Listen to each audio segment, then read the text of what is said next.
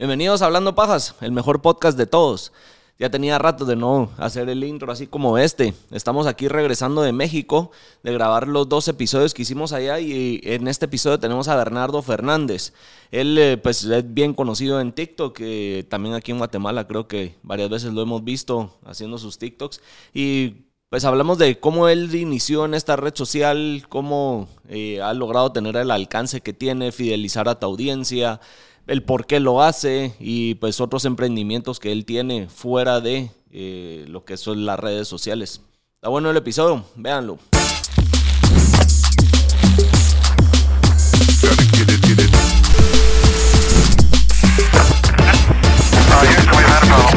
Bueno, Bernardo, hablemos pajas. Hablemos Gracias por, eh, por darnos aquí el tiempo y la oportunidad de, de tenerte aquí en el podcast y, de que conozcamos qué hay detrás de el TikToker que tanto vemos en Guatemala y creo que ustedes aquí en México ya pues te conocen, así que gracias por la oportunidad. No, hombre, Momo, al contrario, gracias por la invitación. Desde hace ya más de seis, siete meses que hablamos, oye, vente al podcast de Hablando Pajas a a chorear un rato conmigo y no por los tiempos de Guatemala no habíamos podido reunirnos, pero mira, ¿dónde nos venimos a reunir? Ya no se logró en Guatemala, pero aquí en México lo logramos. Qué chingón. gracias por, por invitarme. Algo pasan las cosas y no a la orden. Un gusto, un gusto. Y, gracias a toda la audiencia de Hablando Pajas por, por, por escuchar este podcast. No, seguro. Van a estar agradecidos, así como, como yo. a huevo. La oportunidad. Cabal, cabal. a huevos. a huevo. como decimos. A huevo. Algo que me gustaría platicar contigo. Eh, tú tienes una agencia de mercadeo. Sí. Si no estoy mal. Sí, sí, sí. De alguna manera, el estar activo en TikTok te ayuda a trasladar ese conocimiento, el qué hacer, qué no hacer, las tendencias a tus clientes o lo manejas totalmente diferente. Fíjate que yo creo que es al revés. Eh, yo, yo, llevo con la agencia más de 10 años, se llama Redmind, y Ahora lo que me pasa es que por TikTok y por las redes sociales me buscan mucho y me dicen, oye, ¿quién edita tus videos? ¿Quién te da las, las ideas del contenido que, que haces? Y les digo, yo, o sea, de verdad, yo hago todo. O sea, es más, ni mi agencia me edita mis videos. Porque al principio yo decía, puta, pues tengo una agencia choncha, está padre, la gente es sumamente profesional y dedicada a la elaboración del contenido del video, de la edición pues voy a mandar todo mi producto para allá. Empecé a mandar dos videos y dije, no, no, no. Y le hablaba yo al diseñador, oye, a ver, y al editor, oye, ¿sabes qué? Y entonces me tardaba más en lo que dije, ¿sabes qué voy a aprender yo? Aprendí yo y todo lo que yo genero en mis redes lo hago yo. Pero eso me ayuda mucho a que cuando me hablan y me dicen, oye, Bernardo, es que nos gusta este, tus ideas, tu creatividad, le digo, pues tengo una agencia de publicidad. Y entonces ahí es donde yo ya canalizo. O sea, soy como un vendedor. ¿Sabes? Sí, sí, sí, sí. eso, es lo, eso es en lo que me ha ayudado tener una agencia de marketing. Me imagino. Y de alguna manera, el estar sabiendo que está en tendencia, pues también te ayuda Completamente. a que las marcas, lo que se le haga y se les produzca. De por sí eso ya se sabe. Cuando tienes una agencia de marketing tienes que estar totalmente actualizado, ¿no? De, de, los algoritmos de Facebook, de Twitter, de Instagram, de, de TikTok. Eh, pero al estar ya metido en, redes, no solamente es leí qué, sino te das cuenta... Que funciona y que no. Que funciona y que no. Y que si los horarios, que si el algoritmo, que si tienes que ser constante y todo eso, ya lo ves conforme a tu práctica y no conforme a lo que leíste. No, y va cambiando las tendencias y los algoritmos por día. Por día. Por día, va muy rápido, entonces hay que estar en la jugada, como decimos. Ahorita el TikTok está, el algoritmo de TikTok está muy locochón. ¿Por qué? No, no, anda cambiando mucho, o sea, de repente bajó las viralizaciones, las, las vistas. Sí. Y, mucha gente está como decepcionada, como triste de, oye, pues es que yo tenía tantos millones de vistas por video, tantos miles, y ahorita... ¿Y ahora qué está pasando? ¿Qué está pasando, no? Entonces, bueno, TikTok ya está eh, viendo la forma de monetizar ellos también, ¿no? Entonces está diciendo, bueno, pues a ver, tú estás haciendo videos, estás este, conectando marcas para vender en mi plataforma y, yo que gano. Yo solo te estoy dando la exposición. Exacto. Que fue también lo que pasó con Facebook e Instagram. Sí, poco a poco fueron. Eh, fueron, te fueron, te van metiendo el chilaquil poco a poco. Sí, poco a poco te la van dejando ir. A huevo. Así es. El, eh, ¿No te han eh, clausurado o baneado tu, tu cuenta. ¿Me han? Ahorita que dijiste eso, porque me acordé hace, hace ¿qué fue? En junio, julio, eh, yo por estar, eh, tuve una invitada que es un poco controversial y todos los clips que subía, reportado, reportado, reportado. como en dos semanas tuve como ocho, o que estuve a nada de que me cerraran la cuenta por... Te salió la nota roja. Sí. Y todas las vistas se fueron de, de miles a si llegaba a, dos mil en un mes. Sí, era, sí, sí, sí, Y estaba yo que ya no quería saber horrible, nada de TikTok. Se siente horrible. ¿Y qué hiciste? seguir, seguir, porque leí en internet que lo que hay que hacer es continuar, pero compartiendo contenido sano. Entonces, cuando sí. es bajarle dos rayitos al, al, nivel de. Exacto. Entonces, eh, pues ya se compartía dos, tres veces al día algo con tal de estar compartiendo y como al mes ya se destrabó. Ya se destrabó. sí, otra vez. Así pasa. Mira, yo la verdad es que normalmente siempre hago contenido de comedia, de, de, que pareja. Eso es más lo que, lo que haces, comedia. Es lo que más hago, comedia, pareja, o sea, con, mi esposa, que la verdad este, es la reina conmigo y me dijo, pues va, órale, le entro, cabrón, pero este, puta, de repente sí ya la, la intención mucho y me dice, no, no, no, a ver, ya, cabrón, esto este sí no lo hago, este sí no lo hago, o sea, eh, a todo dar, como que trato de meter un poquito más el, tema de la pareja, eh, el tema de los suegros, el tema de lo que todas las parejas hoy vivimos, pero no decimos, ¿no? O sea, el hecho de que a lo mejor le quieres decir a tu suegra, oye, y no, no se lo dices, pero yo sí lo hago en el TikTok. Entonces, pero de manera, pero de manera comedia. y entonces lo bonito de esto es que eh, en realidad la gente se identifica. Y cuando tú haces que la gente se identifique con tu contenido, ahí es donde prende, ¿no? Este, sí me han baneado, sí de repente mis TikToks se van a la baja, me han, me han bajado TikToks, reclamo, o sea, a lo mejor me han bajado de lo que llevo en TikTok, que son dos años, este... Yo empecé TikTok en pandemia. En pandemia, sí. Si no estoy mal. Sí. De hecho, yo soy un Bernardo Feta antes de pandemia y un Bernardo Feta después de pandemia, porque en Guatemala. Porque yo, yo estuve dos años en Guatemala antes de pandemia. Año y medio. ¿Qué hacías en Guatemala? Yo fui a abrir negocios allá. O sea, un grupo de empresarios este, aquí en México eh, vieron oportunidades en Guatemala y, confiaron en mí. Me dijeron, tú que eres bueno para la relación pública, vete allá a ver qué abres, a ver qué, sinergia puedes hacer con gente allá. Y me fui con una mano adelante y otra atrás, güey, a, hacer, a hacer este, relaciones, a crear amistades. Y la verdad, padrísimo. Digo, ese es uno de los principales trabajos que hago eh, tener, abrir puertas y, la me encanta y entonces, bueno, vámonos. Y yo me iba de lunes a viernes todas las semanas y así estuve un año y medio. Hasta que en pandemia, marzo 26, cerró frontera Guatemala, porque ahí sí cerró frontera. cerraron. No podías entrar. nada. Y abrió hasta el 18, 20 de septiembre. Hasta el 18, 20 de septiembre regresé a Guatemala. Y pues yo iba a Guatemala antes de pandemia y no tenía TikTok, no tenía redes. O sea, sí tenía redes, pero no hacía contenido. En Instagram no son muy activo, como en TikTok. No, es que Instagram no me gusta. No, no, no. A mí eso de que si las historias y la chinga, no. Yo, a mí lo que me gusta del TikTok es, es actuar. Porque yo siempre quise actuar. un actor frustrado. Sí, yo soy, yo soy un actor frustrado. Ya lo has dicho de que en alguna película sí, saliste Sí, sí, ahorita te voy a contar esa historia. Pero nada más regresando a la pregunta que me hiciste del baneo me han bajado como 12 este, TikToks que nunca los hice con el afán ni de molestar, ni de vulgaridad, ni nada. Y los reclamé ahí a, este, a TikTok y me regresó 9. O sea, en realidad me han bajado dos porque me regresó 9 porque luego hay mucha gente este, envidiosa que te ve que ya a lo mejor tu video está toda madre y pone, ay, es que me ofende ese tema y te lo bajan. Y dices, pero ¿cómo, güey? Si hay 1500 o 5000 videos igualitos a los míos ¿Por qué el mío? ¿Por qué el mío? Pues es gente que no le gusta que, que brilles. Uno, así es. La neta, ¿no? Al chile. Entonces, entonces así pasa. Este, pero gracias a Dios nunca me ha, ha, pasado que TikTok me diga, oye, ya tu cuenta está en peligro. No, gracias a Dios, ¿no? Eh, y sí me han hablado de TikTok para hacer colaboraciones en comedia. Y estoy en un grupo de TikTok de comedia que, hazte cuenta que TikTok identifica por rubro quiénes son como los más... los, que, más jalan. Los que más jalan o los que más gustan. Y yo estoy en un grupo. No quiere decir que me ayuden a que se hagan más, porque ellos no pueden hacer nada de eso.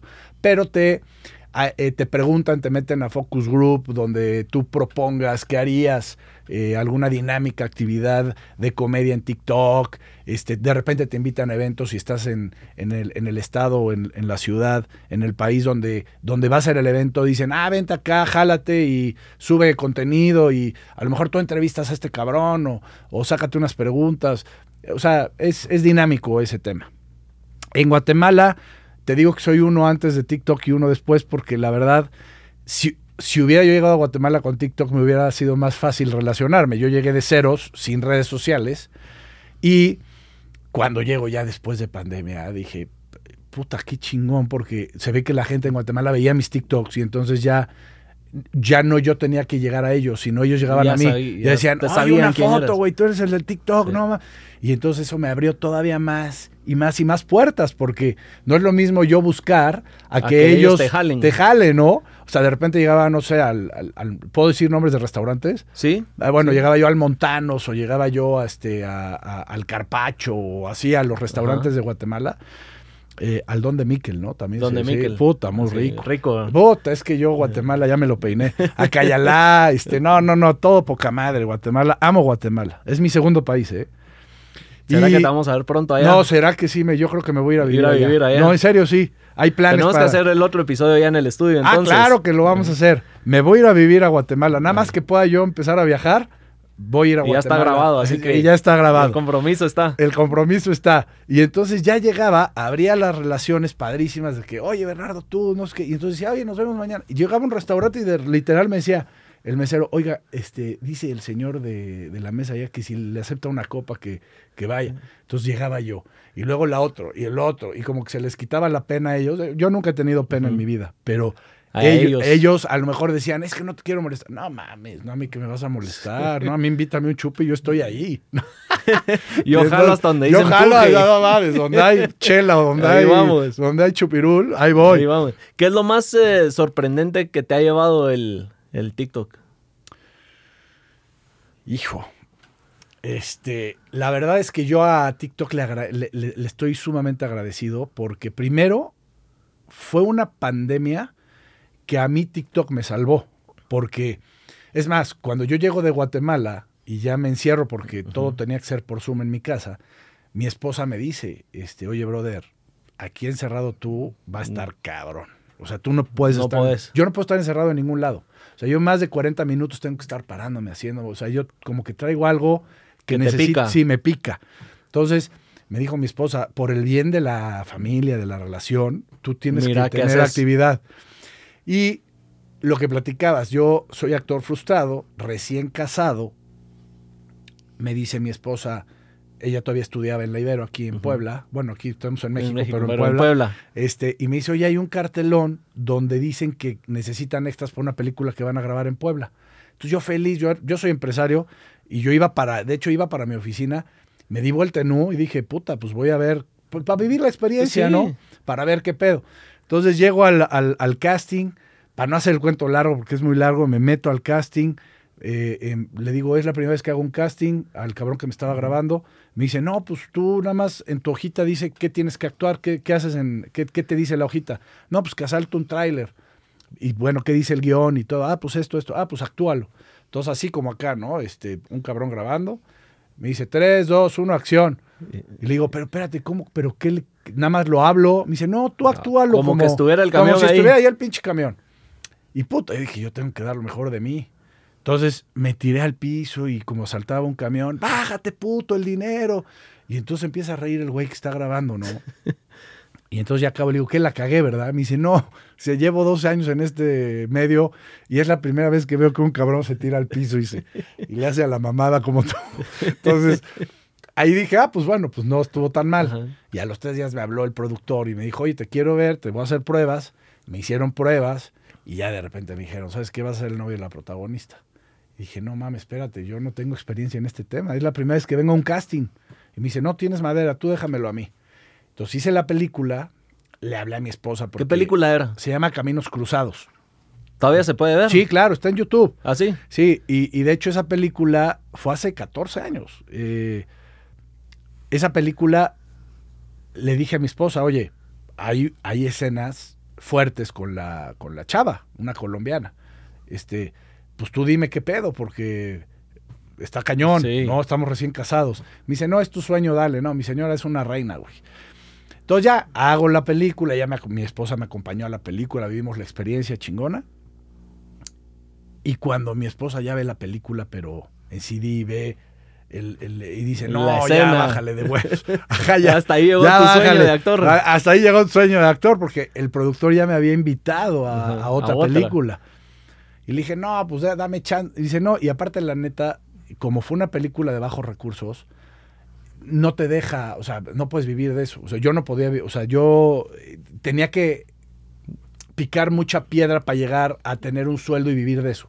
Cuando ya a lo mejor tenía eh, un, un negocio, el cual me iba muy bien y, y no podía dejar uno por otro, aunque el, el sueño, o sea, Ahí yo era más feliz en la actuación, Que pero yo ya tenía una esposa y sí. tenía y ya a punto de tener de ser sí. papá y entonces decía, pues tengo que entonces frené mi sueño, güey, ¿no? O sea, por por por tema de, de economía. Entonces ya eh, llego en la pandemia y me dice René, mi esposa, se llama René, que tiene una página en, en- en Instagram que está chingoncísima, que se llama Escape de Letras, para los que son lectores, una chulada. Entonces agarra y me dice, oye, a ver, hay una plataforma que se llama TikTok donde le haces ahí actúas y que si el lip sync y la chingada. Me dice, bájala ahorita en pandemia y, Y ahí graba. entretenete. Y yo le dije, no, le dije, le digo, May, le digo a May a mi esposa, le digo, May, no, no, no, yo qué chingo voy a bajar una aplicación de esas. No, no, no, no, no, no me estés chingando, no, yo ahorita no esas cosas, no. Y entonces pasaron como cinco días y me dijo, no, a ver, si, si no la bajas tú, te la bajo yo, cabrón. Pero, Pero ya ponte a hacer, o sea, algo. entretente porque entonces ya la bajo, hago el primer video y como que prendió, güey. Y me dijo, Te no enganchó. mames, sí, dice, cabrón, tuviste 62 mil views. Cuando yo llevo un año en TikTok y subí un video y tenía 150 views, ella me dijo, entonces a ver, haz otro. Y entonces hago otro y tal, y me empezó a gustar. ¿De qué era el primero? El primero era de con ella, de que me volteo. Jodiendo. Sí, ¿eh? Jodiendo, molestando. Ajá, jodiendo. O sea, estoy eh, con un lip sync, Ajá. que yo estoy en una cama, estoy en la cama con mi señora y me habla, me- es, es el teléfono, suena el teléfono y es mi compadre, ¿no? Entonces le contesto con altavoz. Le digo, ¿qué pasó, compadre? Dice, compa, tengo dos culos. Y me volteo a ver a mi vieja y mi vieja actúa, ¿no? Como diciendo... Y dice- le digo, ah, no, compa, pues sí vete a checar al doctor porque tener dos culos está cabrón. Entonces, ese, ese audio aquí en México es como, como que está muy cagado y muy famoso de unos cómicos que lo hicieron. Entonces yo como que lo repliqué y prendió. Y desde ahí empecé a hacer TikToks así de todos, ta, ta, ta. Poco a poco te vas dando cuenta que la red social te va llevando, o sea, el que tiene más vistas es que la comedia con la mujer o Siempre Este, hay algo bueno, que te siempre hay algo que diferencia te del que llama. lo hace solo porque así. también me quise meter mucho a, a dar, a, hacer TikToks de motivación, porque yo doy conferencias. Sí, aparte tienes... Tengo, Eh, sí, doy, doy conferencias y me fascina dar conferencias. Entonces dije, pues voy a empezar a, a hacer frases motivacionales, pero como que no, No pegaba igual que la comedia, ¿no? Sigo haciéndolas, pero muy de vez en cuando. Entonces, te das cuenta y le tienes que entrar por ahí. En pandemia, hacía muchos lives como el que estoy haciendo ahorita acá, toda la banda. Todavía seguís haciendo lives Familia tiktokera, ¿eh? Este, sigo haciendo lives, Sí. pero en pandemia más, güey. Yo hacía diario live, diario. O sea, porque yo necesitaba platicar con alguien en pandemia. O sea, entonces Ya no tenías tema con tu esposa. ya no, no, no, sí tenía, pero sabes que yo me duermo a las 2, 3 de la mañana Ajá. Y me despierto a las 7 a correr 8 kilómetros. Entonces, mi esposa me decía, necesitas tener todavía más desgaste de energía, güey, porque estás encerrado. Y no es porque estuviera encerrado yo por lo de Guatemala, sino porque todo el mundo estaba encerrado. Sí, era obligatorio. Sí, entonces empecé a hacer lives en TikTok todas las noches. A veces mi señora ya estaba a punto de dormirse. Nunca dejé de tener espacio con mis hijos. De hecho, todos mis lives, este live lo estoy haciendo porque estamos en el mood, pero yo casi todos mis lives los hago cuando mi familia ya durmió. Y entonces digo, ya no le estoy quitando tiempo, a mi familia. ¿Ya me entendiste? lado personal lado- y después exacto. ahora el lado... Entonces los hago once y Eh, media, doce. Ajá. Y entonces ahí es cuando conecto con la banda. De repente mi esposa me dice, oye, pues yo te acompaño un rato al live. Ah, órale, órale. Y entonces ya lo hacemos en conjunto chingón. Pero la pandemia me, me- me ayudó mucho a, a clavarme en TikTok. Y ya de ahí, cuando regreso a Guatemala, el primer vuelo, ¿eh? O sea, en septiembre, octubre, que regresé a Guatemala. Entonces de repente llego al aeropuerto y, oye, tú eres el la gente no mames. te- Y de repente está ahí en la calle, cabrón, y en el centro comercial, y en el hotel. Y no, señor Fernández, está usted aquí en el hotel y sabemos. Y yo, ¿cómo sabes? No, pues por el TikTok que acaba de subir. Ah, cabrón, o sea, y, y puta, padrísimo. La verdad fue una gran experiencia. Y una de las cosas más, más, más chingonas que me han pasado. Me han pasado infinidad de cosas chingonas en TikTok, como ahorita que estamos en live y conecto. Hay gente que no conozco físicamente, porque hay unos que ya conocí, Ya conozco. pero los amo, güey. O sea, los amo de leerlos. No son un número, sino es una persona con la que interactúas. güey. O sea, yo hice una comunidad, una familia en, ti- en, en TikTok, cuando hacía mis lives, que, que- que te juro que hay, al 90% no conozco. O sea, de los que ya tengo relación, pero los amo. O sea, las amo. O sea, es. Estás en una situación difícil, te escriben por WhatsApp o yo les doy mis, mi WhatsApp, o sea, me vale madre. Y, y porque mucha gente dice, no, es que no conozco. Yo soy de feeling, güey. Yo sé a quién dárselo, a quién no. Y yo sé quién es buena y quién es, quién eh, quién, solo quién es buena gente, güey. Ya me entendiste. O sea, Sí, como sí, que sí, lo siento. O sea, yo hoy te acabo de conocer a ti. Pero, Pero tú me escribiste un de- día, oye, güey, que no, no, me caíste poca madre, chamos. Y sé que vamos a ser amigos para toda la vida. Ya me entendiste, yo soy así. Entonces, cuando llego a, a TikTok, una de las cosas más chingonas que me pasa en Guatemala fue que, bueno, una, y e- e- en ese mismo vuelo, en ese mismo viaje, me acompañó mi esposa a, a Guatemala. O sea, porque me ha acompañado dos, tres veces a Guatemala de trabajo.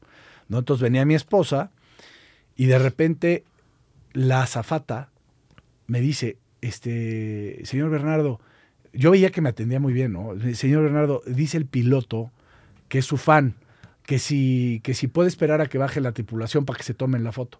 Yo, no mames, qué chido. Ya está el del avión. No mames, el piloto, cabrón. Dices, qué belleza, ¿no? Sí. Entonces ya, claro, no sé qué. Entonces ya nos tomamos la foto, platicamos el piloto y yo un rato. Ya me bajo y de- ya llego al hotel, hago un TikTok con mi señora y de repente me escribe un amigo este, de allá de, de Guatemala, bueno, que hice amigo allá. ¿no? Este, pero que es un empresario sumamente choncho, güey, o sea, muy sólido, ¿no? Y, y de repente me escribe y me dice, Bernardo, sé que estás en Guatemala, te invito a cenar a ti y a tu esposa el jueves. Y yo, claro que sí, pero ¿cómo supiste que estoy en Guatemala? Guatemala. No, pues es que subieron un video tuyo en un grupo que tenemos mi esposa y yo de parejas, de amigos, y subieron tu video al grupo. Y yo puse, es mi amigo. Y, y- y- y, este, eh, una amiga mía puso, no es cierto. Y yo, sí, es mi amigo. Es más, este, le puedo hablar ahorita. Dice, no es cierto, por favor. Dice, y que apostaron que si, lo lle- que si Que me si llevaba llevaban. a mí a su casa a cenar de esta Ajá. pareja, y apostaron ahí algo, ¿no? apostaron. Y entonces eso no me lo había dicho mi amigo, ¿no? Entonces llegan por mi esposa y por mí la pareja, ¿no? Sí, mi sí, amigo y su esposa. Y me dicen, oye, no vamos a ir a un restaurante, vamos a ir a casa de una amiga, de Unos amigos, que son tu fan, o sea, pero muy cabrón. Y yo, ya estás jugando, cabrón. Le dije, bro, ya. Dice, no, en serio. O sea, y ya me cuenta esta historia. Y bueno, llegamos. Me dice, pero lo que no sabes es que este, e- esa Son- mujer es una de las hijas de los dueños de Cervecería Gallo. Ok. Y yo dije, no mames, no mames, yo soy fan de la cerveza gallo. Pero fan, fan, o sea, a ver, bro. O sea, yo cada vez que llego a Guatemala, lo primero que pido es una gallo y cuando ya me voy, casi casi que me llevo el Six que venden en el aeropuerto para que Para me dure aquí, cabrón. No, o sea, amo la cerveza gallo, amo.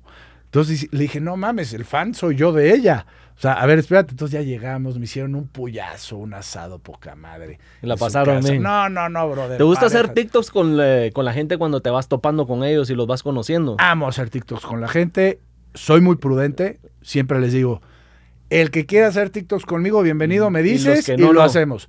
Y los que no, ni me pidan. ¿Y las ideas para hacerlos salen en el momento o ya tenés alguno que otro grabado para decir este quedaría bien con esta yo situación antes, o algo? yo antes, o sea, yo, yo hoy sabía que venía a México, sé que de aquí, sé que voy a estar contigo y sé que de aquí tengo una reunión de, de este, con unos empresarios. Y entonces, yo digo, ¿qué TikToks quedarían por si tengo tiempo de hacer y si ellos se prestan. Entonces los guardo en mis, Ajá. en mis guardados y entonces si se da, los saco y ya los tengo. Pero sí, de alguna manera te preparas para Ah, las claro, situaciones. sí, no, es que en el momento. Todas las noches, güey. Todas las noches yo este, empiezo a visualizar todo lo que va. Ajá, mi carpeta de la agenda de mañana, güey. O sea, si me voy a la playa, algo de playa. Si me voy a, a trabajar a la oficina, Algo de si voy a estar con tal, tal, tal. Digo, pues si quieren, hacemos este y la chingada. Y le así, damos. y así le damos, sí. Y, y no me cuesta trabajo, o sea, es, es como... No te gusta. Y cuando lo, uno lo hace porque le gusta, no Es se siente que es trabajo. Y hay unos que ya llegan y me dicen, oye, hacemos un TikTok. Ah, claro, Démosle. bro, claro, démosle, démosle. Ah, Y, hay que- otros que me dicen, no vayas a grabar un TikTok, cabrón. Estoy con la otra, no se puede. Eso nunca me ha pasado, pero sí me dicen, no me vayas a agarrar el culo, cabrón. Porque es que tengo Sí, un el TikTok. que, el que más Sí. viral se te ha hecho es el que le agarrabas el culo Sí, a varios es- en, es una- un- sí, en un evento. En un evento de amigos. Este, sí, ese TikTok tiene 111 millones de, de views, güey. Sí, es un Sí, está duro. Sí. Cu- Haciéndolos en vivos, ¿cómo lograste fidelizar a tu audiencia? Siendo yo. Y, la y tal vez eh, otra pregunta que se puede agregar, ¿cómo le perdiste el miedo al hacerlos en vivos? Porque al final estás hablando contigo mismo, estás leyendo comentarios, pero No, mucha gente tiene ese miedo, entonces tal vez los que quieran empezar o los que no, No se atrevan es no te ¿cómo es puedo miedo? negar que no tuve miedo de, de- de- De hacer un el del primer live, porque yo no, yo no, nunca había hecho un live. Mi primer live fue en TikTok y cuando ya estaba en pandemia. Entonces sí tenía miedo de decir, no mames, ¿qué me van a preguntar? ¿Cómo lo voy a hacer? ¿O qué digo? ¿O qué digo? Porque O- en, en lo que hablan, Exacto. ¿qué voy a estar hablando? Y eso me lo dice mi esposa, güey. Me dice, es que no entiendo, güey. Tú prendes el live, ni tema tienes y empiezas a ta, ta, ta. te contás ¿Qué historias pedo, tú güey? solito. Sí. Y ella hace lives muy específicos, muy dedicados, muy programados, muy estudiados. Por el libro, porque si el escritor, que si la chica. Yo hago lives a la hora que se me ocurrió, en el momento que se me ocurrió, y no Y ahí tengo nos tema, vamos. güey. Así. Y te voy a decir, una de mis conferencias se llama No es darle sin miedo, es darle con todo y miedo. O sea, no te esperes a no tener miedo para hacer algo, porque si te esperas nunca vas a hacer nada. Siempre vamos a tener miedo. Siempre, siempre. Es Más yo hoy, ahorita entré, me senté y tuve un poquito de miedo, güey, porque dije, puta, ¿qué me va a preguntar el pinche momo? Voy a tener la ¿Qué respuesta me va a correcta. decir? Este, entonces, siempre hay un miedito. sí. Pero si no lo vas a hacer, pues tu, tu vida va, va a valer madre, güey. Porque, o sea, tú tienes que aventarte con miedo. Sí, sí, la sí, sí. primera conferencia que me, que me eché en mi vida fue. Yo hace mucho tiempo vi una película que se llama El Secreto que me marcó. Buena. Muy buena. Y el, libro lo leí antes de ver la película. Y se se lo recomiendo a todos. Buenísimo. ¿Qué tal? Me encanta. ¿Qué, qué tal? ¿Te- Sí, te- te- la ley de la atracción para mí Puta. es, eh, creo que la base o de lo que guía mi, del cómo vivo. Chingón, bro. Me gustó, Tenemos me gustó el mismo, el mismo ideal, el mismo punch. Yo vi el secreto, me marcó la vida, literal. Hice mi tabloide. ¿Ves que está el tabloide Sí, del sí. secreto? Lo puse en mi vestidor. Yo vi el secreto a los 19 años, güey. Puse mi tabloide. Y en mi tabloide había una imagen que yo estaba arriba del escenario hablando y, y había cámaras y gente escuchándome. ¿Qué quería yo hacer? No sé, cabrón. No sé qué iba yo a Solo hablar. te O sea, visualizaste yo ahí. quería estar arriba de un escenario. O sea, no sé si iba yo a ser profesor, a ser cómico, a dar un congreso, un concurso, un, o, o ser animador. Ganar un premio o sea, o algo, no sé, no sé. güey, o sea, pero, puta, me, eh, a mí me gusta esa adrenalina de la gente, de conexión y todo esto. Y cuando me llega una propuesta de un brother en Puebla que me dice, oye, güey, este, da una conferencia en el TEC de Monterrey, es un congreso. Y le digo, güey, yo no estudié, güey. O sea, ¿qué quieres que yo hable en una conferencia? Si va gente que va dedicada a, su tema. Y me dice, no, güey, tú platica de ti, güey, de la vida, de lo que te ha costado la chamba, de lo que has emprendido, de lo que has fracasado. Y dije, ah, pues eso sí, este. Y él me lo dijo. Porque cada vez que estamos en una cena, en una comida, en un desayuno y hablas, atrapas. Y La gente se engancha con- se engancha. contigo. Entonces, tienes un tema ahí, güey. Y yo, ah, cabrón. Entonces, me acordé del secreto, güey. Me acordé. Conferencia, escenario. este, lo Tarima, mejor esta es- luces. esta es mi oportunidad. Y yo, Momo, en la vida he dicho que no a algo que tengo feeling de que puede ser bueno. Aunque tenga el miedo más grande o aunque tenga la incertidumbre más grande de que no lo sé. O sea, yo nunca había dado una conferencia. Yo no sé dar una conferencia. Pero, pues, cabrón, para poder triunfar tienes que saber caer. Salir de la zona de a confort. huevo, salir de la zona de confort, tropezarte, a lo mejor mi, mi nervio era estar en el, en, en el escenario y que la gente se empezara a parar y que se, fue- y que se vieran, ah, este es un pendejo, pues ya me voy. No, este es pobre pendejo.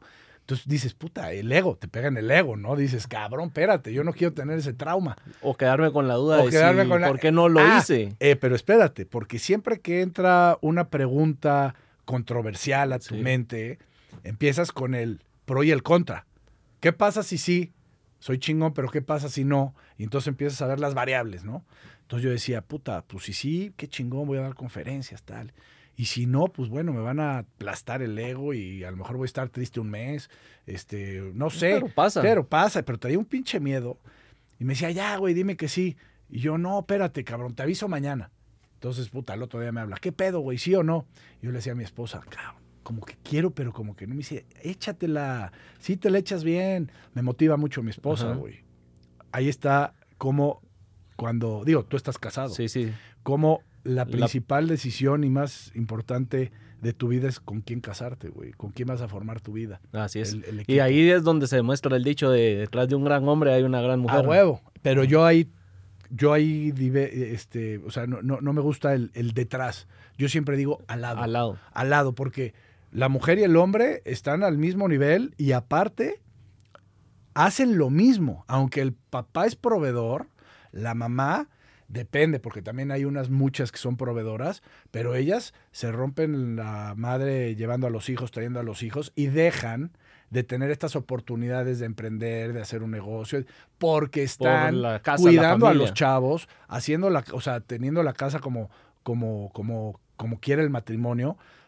Pero tú, por eso, puedes salir y estar tranquilo y tener ideas y aterrizarlas y tener juntas con gente, conectar. La neta, Es un balance. Es un Al- balance, Al final güey. es un balance. es no- un balance muy cabrón. No es Y- que vamos a hablar de consejos de matrimonio, pero sí creo que Es muy en- importante, saber brother. encontrar el balance en una relación es importante porque de ahí es donde nace todo. Si en el núcleo de tu casa, en lo personal, estás bien, en el exterior, una abrir la puerta para afuera, todo va a estar bien. todo va a estar bien.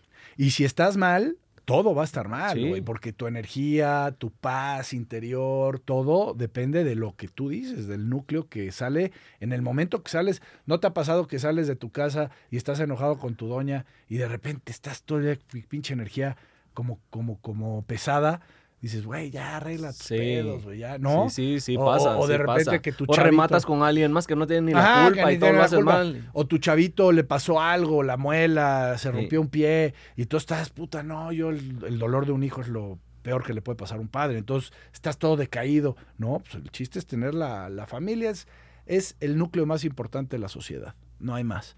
Entonces, y ese fue mi primer objetivo. Cuando vi el secreto dije, yo, lo, la, la empresa más importante de mi vida desde que tengo 14 años, que dije, yo quiero formar una familia, es mi familia. Mi familia es lo más importante. El negocio puede subir, bajar, te puede ir bien, te puede ir mal.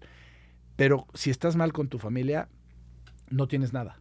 No tienes nada. Entonces, para mí lo más importante es el tiempo de calidad, darle el tiempo a tu familia, platicarle los proyectos a tus hijos, a tu familia, que vean lo que te cuesta trabajo, platicarles tus fracasos, que se den cuenta que no todo es fácil, Sí, que no es te color de tienes que rosas. salir a romper la madre. Nosotros somos así, siempre la verdad, siempre sin filtros. Lógicamente hay formas de platicarle a un niño una quiebra de una empresa a, a- a- a tu esposa, ¿no? A tu esposa llegas llorando y dices, no mames, Mike, quebré, qué pedo, estoy hecho mierda.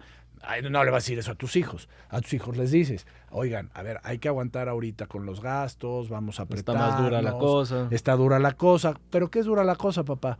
Pues mira, ves el negocio que tengo, bueno, pues no nos fue muy bien por esto y por esto, entonces ahorita estamos tratando de inventar otro y entonces ya es una forma diferente de, de, de- de trasladarles este fracaso em- empresarial o económico y ellos se suman, se suman y no sabes, mis hijos, puta, les platicamos todo de la forma que se debe de platicar y entonces ellos se involucran en nuestros proyectos también y hasta también en nuestros sueños, ¿no? Porque también les digo, Son parte de. Sí, son parte de, por Sí. ejemplo, TikTok. Lo que me dices, a lo mejor si ya monetizas, pues TikTok hoy no me paga. A lo mejor en los lives y eso de que si Por las ahí una que batallas otra, y que estás picoteando y ay, pero es más, yo nunca he sacado un centavo de TikTok. A lo mejor ahí tengo algo, pero pues yo ni sé. ¿Y por qué no lo hago por eso? ¿Me entiendes? Pero sí ha habido muchas marcas que ya te buscan y, y- y que te abren como panoramas, ¿no? De decir, ah, cabrón, pues sí, debería yo de hacer esto De- y me sí. deberían de dar esto y me deberían de dar lo otro. Y entonces eso se lo platico a mis hijos. Porque muchas veces me dice, papá, ya deja de hacer TikToks. Y les digo, es que hacer TikToks para mí me implica a que puedo tener una oportunidad de hacer negocio con alguna marca. Y entonces ya lo ves diferente. Pero ¿qué pasa si tú le dices a tu hijo, a ver, eh, voy a hacer TikToks y no, tú no me vas a decir lo que vas a ¿Ya me entendiste? Sí, o sea, sí, sí, el, niño tiene que saber por qué estás El haciendo porqué TikToks. del... Y porque también no es bueno que el niño te vea todo el tiempo en el celular, ¿no? O sea, porque estás dando un ejemplo que tú les estás quitando, ¿no? De decir, "Ay, no, tiempo de pantallas, no pueden esto. O sea, tú quieres que ellos tengan imaginación, que tengan, este, que jueguen con, con sus amigos, que creen, que hagan deporte. Entonces, si te ven ahí metido, pues lógicamente estás dando un ejemplo. Entonces les digo, quiero que en algún momento nuestros viajes nos los paguen de TikTok. O sea, tener un acuerdo con un con una, marca o alguien. eh, eh, este, con hoteles, llegar y viajar y que todo esto salga de esto. Y entonces ahí les cambia. Oye, papá, ¿cuándo hacemos un TikTok? Para ver si ya nos vamos a Disney un día gratis. ya les gustó la ya, güey, ya. Sí. Entonces, es como lo, lo marcas, güey. Sí. Y es la verdad, no le estás mintiendo. O sea, tú estás. Pero hay que, hay que platicar, tiene que haber comunicación familiar, porque muchas veces tú traes muchos pedos de la chamba o muchos proyectos que los traes guardados. Y muchas veces te ven preocupado y te dicen, ¿qué te pasa? Y tú, no, no, no, nada, ahorita. Hay que platicárselo a la, a la familia, pues la familia es lo más importante, ¿no? Sí, eh, creo que la, la familia es lo importante y de alguna manera, como le decís, hay que involucrarlos en, en los proyectos de uno. Hablando, me quería ir un poco más a algo que, que creo que sos juez y parte. La tenés la agencia de mercadeo. Sí. Me imagino que trabajas con marcas para la producción o estrategias de, de publicidad o de cómo posicionan algún producto, o no sé. Y al mismo tiempo, pues se puede considerar que entras en la categoría como de influencer por TikTok. Las marcas hoy en día están tendiendo o inclinándose más a trabajar con los influencers que están en tendencia ahora. Por el alcance inmediato que les puede dar, está muy segmentada la audiencia, pero es realmente efectivo a largo plazo el trabajar con influencers o la manera antigua de consigamos al artista, al cantante o al actor que de alguna manera o el deportista tiene un legado más allá fuera de las redes sociales. ¿Por qué? Porque te voy a dar un ejemplo. Digamos, un Kobe Bryant, un gran basquetbolista, eh, o un Will Smith, un gran actor, pero ellos pueden ser quien son sin tener una red social, sin tener una cuenta en un TikTok, en un Instagram, y su cara está plasmada por el legado que han, que han hecho. No sé si me voy a Sí, no, no, explicar no. realmente. Y, y te digo lo que yo pienso de eso. Will Smith y, bueno, en paz descanse Kobe Bryant, eh, ellos ah, eran talentosos. O sea, ellos tienen un don, un talento y son profesionales en, en su sector, ¿no? Ellos son actores. Eh, Will- bueno, este Bruce Willis, eh, digo, Will Smith, Will Smith. es, es y, y Bruce Willis también son actores muy chingones que tienen un, o sea, tuvieron una, primero que nada un don y, un, y lógicamente se dedicaron a estudiar completamente el tema de actor y pasaron y sufrieron y fracasaron para poder llegar a donde están. Michael Jordan, Kobe Bryant, o sea, todos, eh, todo éxito, o sea, yo estoy seguro que no hay una persona exitosa que no haya fracasado. Seguro. O sea, a mucha gente me dicen, no, pues tú, cabrón, porque, Sí. este, seguro porque ya fracasa- fracasaste un chingo. Le digo, no, es que, güey, para tú poder dar un paso al estrellato, a ser el mejor futbolista, a llegar a la primera división, a ser actor en Hollywood, tienes que fracasar en algún momento, cabrón. O sea, es más, desde que naces, fracasas. O sea, fracasas que, eh, cabrón, cuando te caes, que estás empezando a gatear, y ahí es un, fracaso, te estás cayendo, pues estás aprendiendo, pero no quiere decir que no vas a aprender. O hasta cuando éramos más jóvenes, Cuando- que la chava no te hace o la chica no te hizo fracasaste tu fracas- relación, ¿no? Sí. Y, y a ver, tú hoy traes un matrimonio muy bonito, y yo lo traigo muy bonito porque a lo mejor hubo tres, tres parejas que con ellas fracasamos y nos dimos cuenta de qué personalidad era sí queríamos. compatible con nosotros, ¿no? Sí. Eh, eh, entonces, para todo, ya sea empresa, deporte, eh, vida, familia, para todo hay que fracasar para poder llegar a ser exitoso. Entonces, yo opino que Will Smith, Kobe Bryant, ya son talentosos porque tienen un punto que, por ejemplo, están en la cúpula. O sea, porque, por ejemplo, hay básquetbol aquí en México. Pero a ver, no hay más que la NBA. ¿Ya me entendiste? Sí, sí, o sea, sí, a ver, sí. entonces Kobe Bryant está en la cúpula. En la cúpula del básquetbol o, o el, o- Tom Brady está en la cúpula del fútbol americano. O sea, son los mejores del mundo, ¿no? Hay muchos sectores para abajo, o sea, muchos este, como niveles, ¿no? De básquetbol. Ellos, como son los mejores del mundo, abren una red social, comparten tantito y súcale, güey, se les llenan de seguidores porque aparte tienen muchos seguidores que ellos no ven, ¿no? Porque ellos están en la tele jugando un partido de básquetbol y tienen un chingo de seguidores, pero ellos no los ven y no tienen forma de conectar con ellos. Las redes sociales, precisamente cuando ellos las abren, todos quieren interactuar, comentar con ellos, ver qué hacen, porque son sus ídolos. Yo creo que los influencers todavía, o sea, yo, yo creo que tienen un futuro encabronado. ¿Por qué?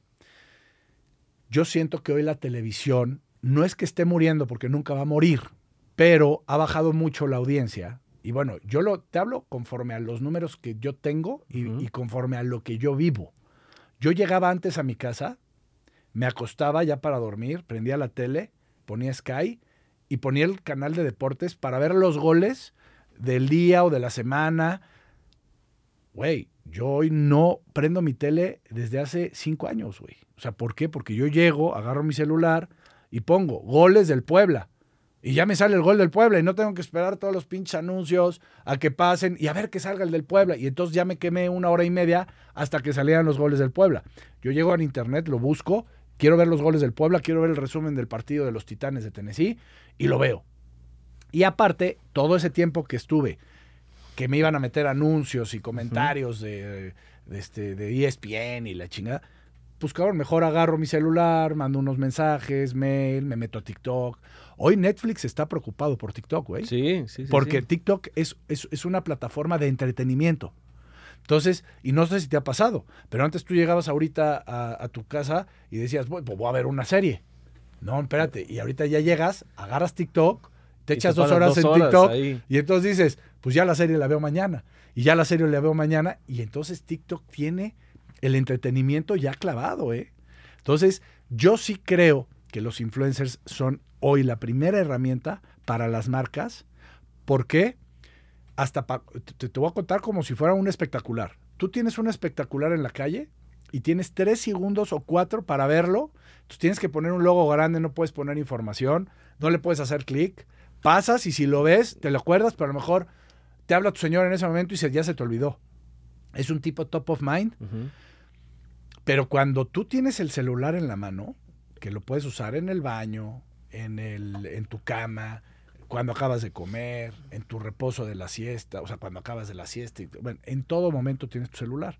Entonces tú agarras, abres y lo primero que te sale, si te interesa le das clic y ya te dijo la dirección, qué promociones hay, qué todo. Y entonces, si un influencer que tú sigues, porque tú ya le diste seguir, ya sea Kobe Bryant o Bernardo, o sea, no, no hablemos de niveles de, de seguidores o de fama. Pues a lo mejor un cabrón dijo, igual al mismo cabrón que sigue a Kobe Bryant, dice, ah, el pinche Werner es recagado, cada vez que me voy a dormir lo veo y me río y entonces duermo rico. Es un decir, ¿no? Entonces, a la hora de que lo agarra y me ve el TikTok, pues vio que agarré una cerveza osadía de cervecería 5 de mayo y dice, ah, cabrón, esa pinche cerveza, ¿cuál será? Y se mete Y, a ver. y se mete a ver. O, o me pregunta, oye, ¿esa cerveza qué es? Y tú le contestas. Y es lo mismo cuando te invitan a un restaurante, llegas, haces una historia, pones el sushi y, te- y- y se le antoja al cabrón que está en Puebla y dice, ¿a dónde estás? No, pues que en el Campay. Y, ah, pues voy a ir al Campay. ¿Ya me entendiste? Sí, sí, sí, sí. Es- entonces No, yo- y el, también creo que le estás dando el, eh, la validez al producto de que lo utilizas, lo comes, lo tomas, lo... eh, Claro. Que no solo es una foto que vemos eh, a veces eh, un Will Smith con, no sé, cierta cerveza, tal vez él ni toma alcohol, pero solo fue la foto. Exactamente.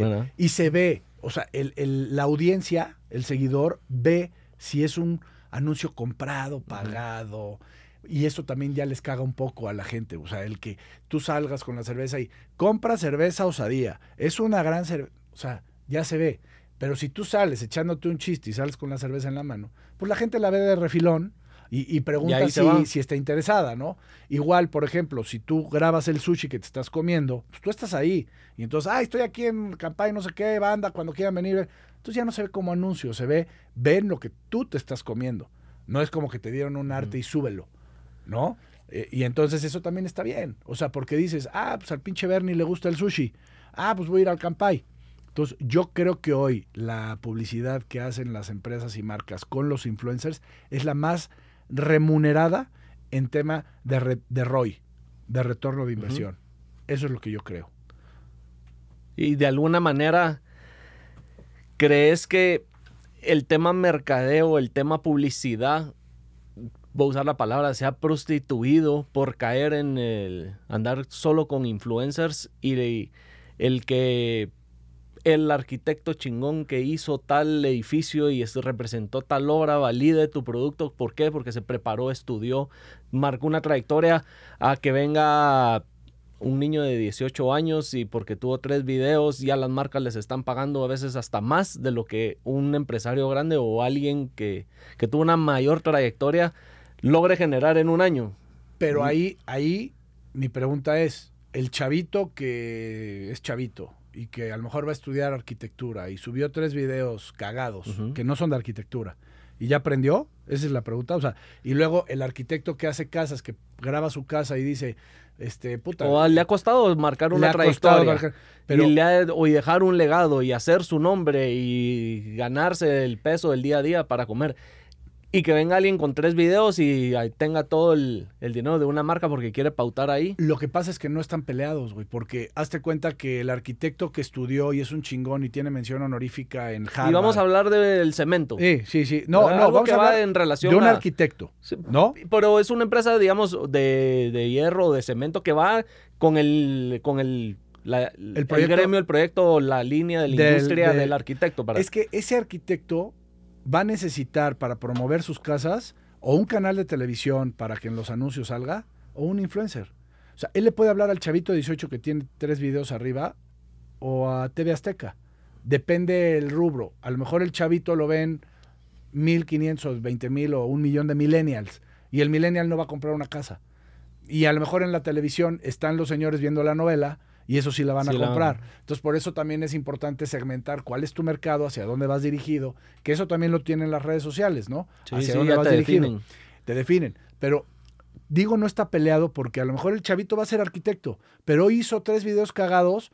Ahora, el, el chavito hizo de comedia. Pues no va a poder anunciar una casa hecha por un arquitecto porque no le va a pegar su video. Es es lo que te digo yo. Sí, sí, sí. Si yo ahorita subo algo de diferente a comedia, no me va a pegar porque a mí ya la gente me identifica como, como comedia.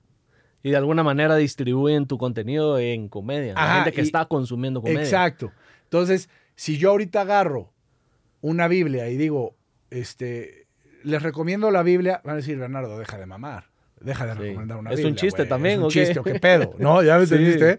Pero si yo agarro una cerveza que va con la comedia Sí. o un tequila, pues van a decir, pinche Bernas, echa el Don Julio. Me voy a chingar un Don Julio o, o- un día lo voy a invitar a un Don Julio. O sea, tiene que ir de la mano. Yo creo que el arquitecto chingón de Harvard con mención honorífica también tiene que agarrar el medio de comunicación que hoy es primordial, que son redes sociales, agarrar un departamento en su oficina y que se dediquen a hacer contenido moderno, este, Adaptado a las tendencias. adaptado a las tendencias de hacer, de vender casas y también llevar el celular y hacer un recorrido rápido virtual. O sea, yo creo que no están peleados unos con los otros. Y él, por ejemplo, mi esposa tiene Escape de Letras, que es una página para lectores. Yo tengo una red social que es Comedia. comedia y para, para toda la gente que quiera reír, ¿no? Mi esposa tiene menos seguidores que yo, pero los tiene muy, o sea, a, a mí me ven los de comedia y porque a todos nos gusta la comedia, güey, o sea, a todo el mundo le gusta reír, hasta el Papa, ya me entendiste, le gustan reír, a todos nos gusta reír, pero a no, todos nos- no a todos nos gusta leer. Entonces, mi esposa tiene un canal en, en Instagram muy segmentado a lectores, a, a- a escritores, y no porque tenga menos seguidores que yo quiere decir que, que- que es, es menos. No, pero tiene el nicho importantísimo. A lo mejor este chavito de tres videos va a tener 10 millones de seguidores y el arquitecto va a tener uno.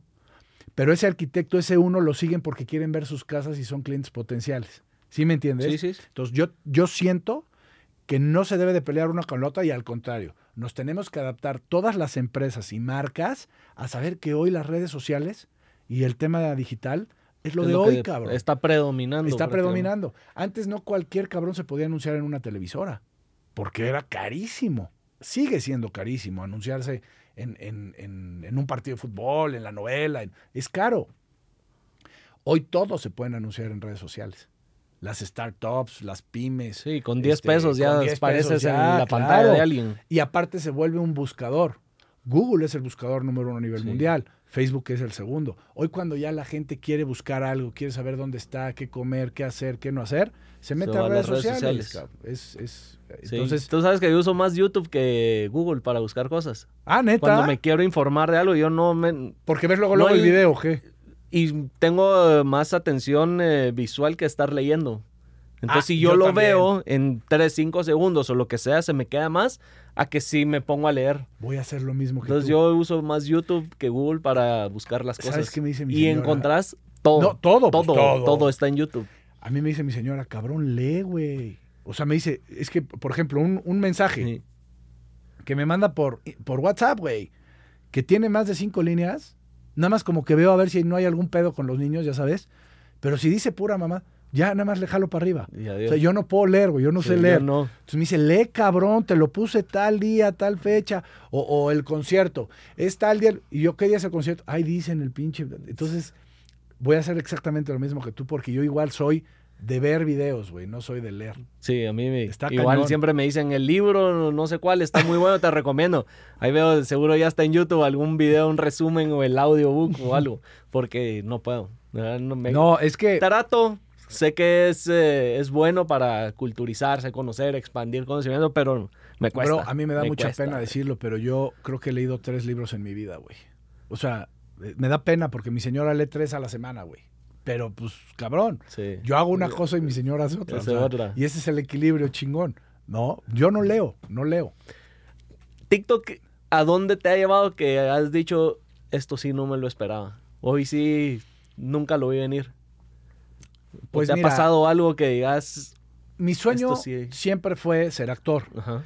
Y hoy TikTok me está llevando como a esa faceta de, de llegar a un lugar y que, ah, Bernardo, hacemos un TikTok, o oye, Bernardo, una foto, o te invito, o, y entonces El que te yo creo reconozcan. que eso, eso es lo, lo más bonito que he tenido de TikTok, porque normalmente yo soy una persona muy abierta que quiere conocer gente, y entonces llego a un evento y entonces quiero platicar con todas las, las bolitas que están.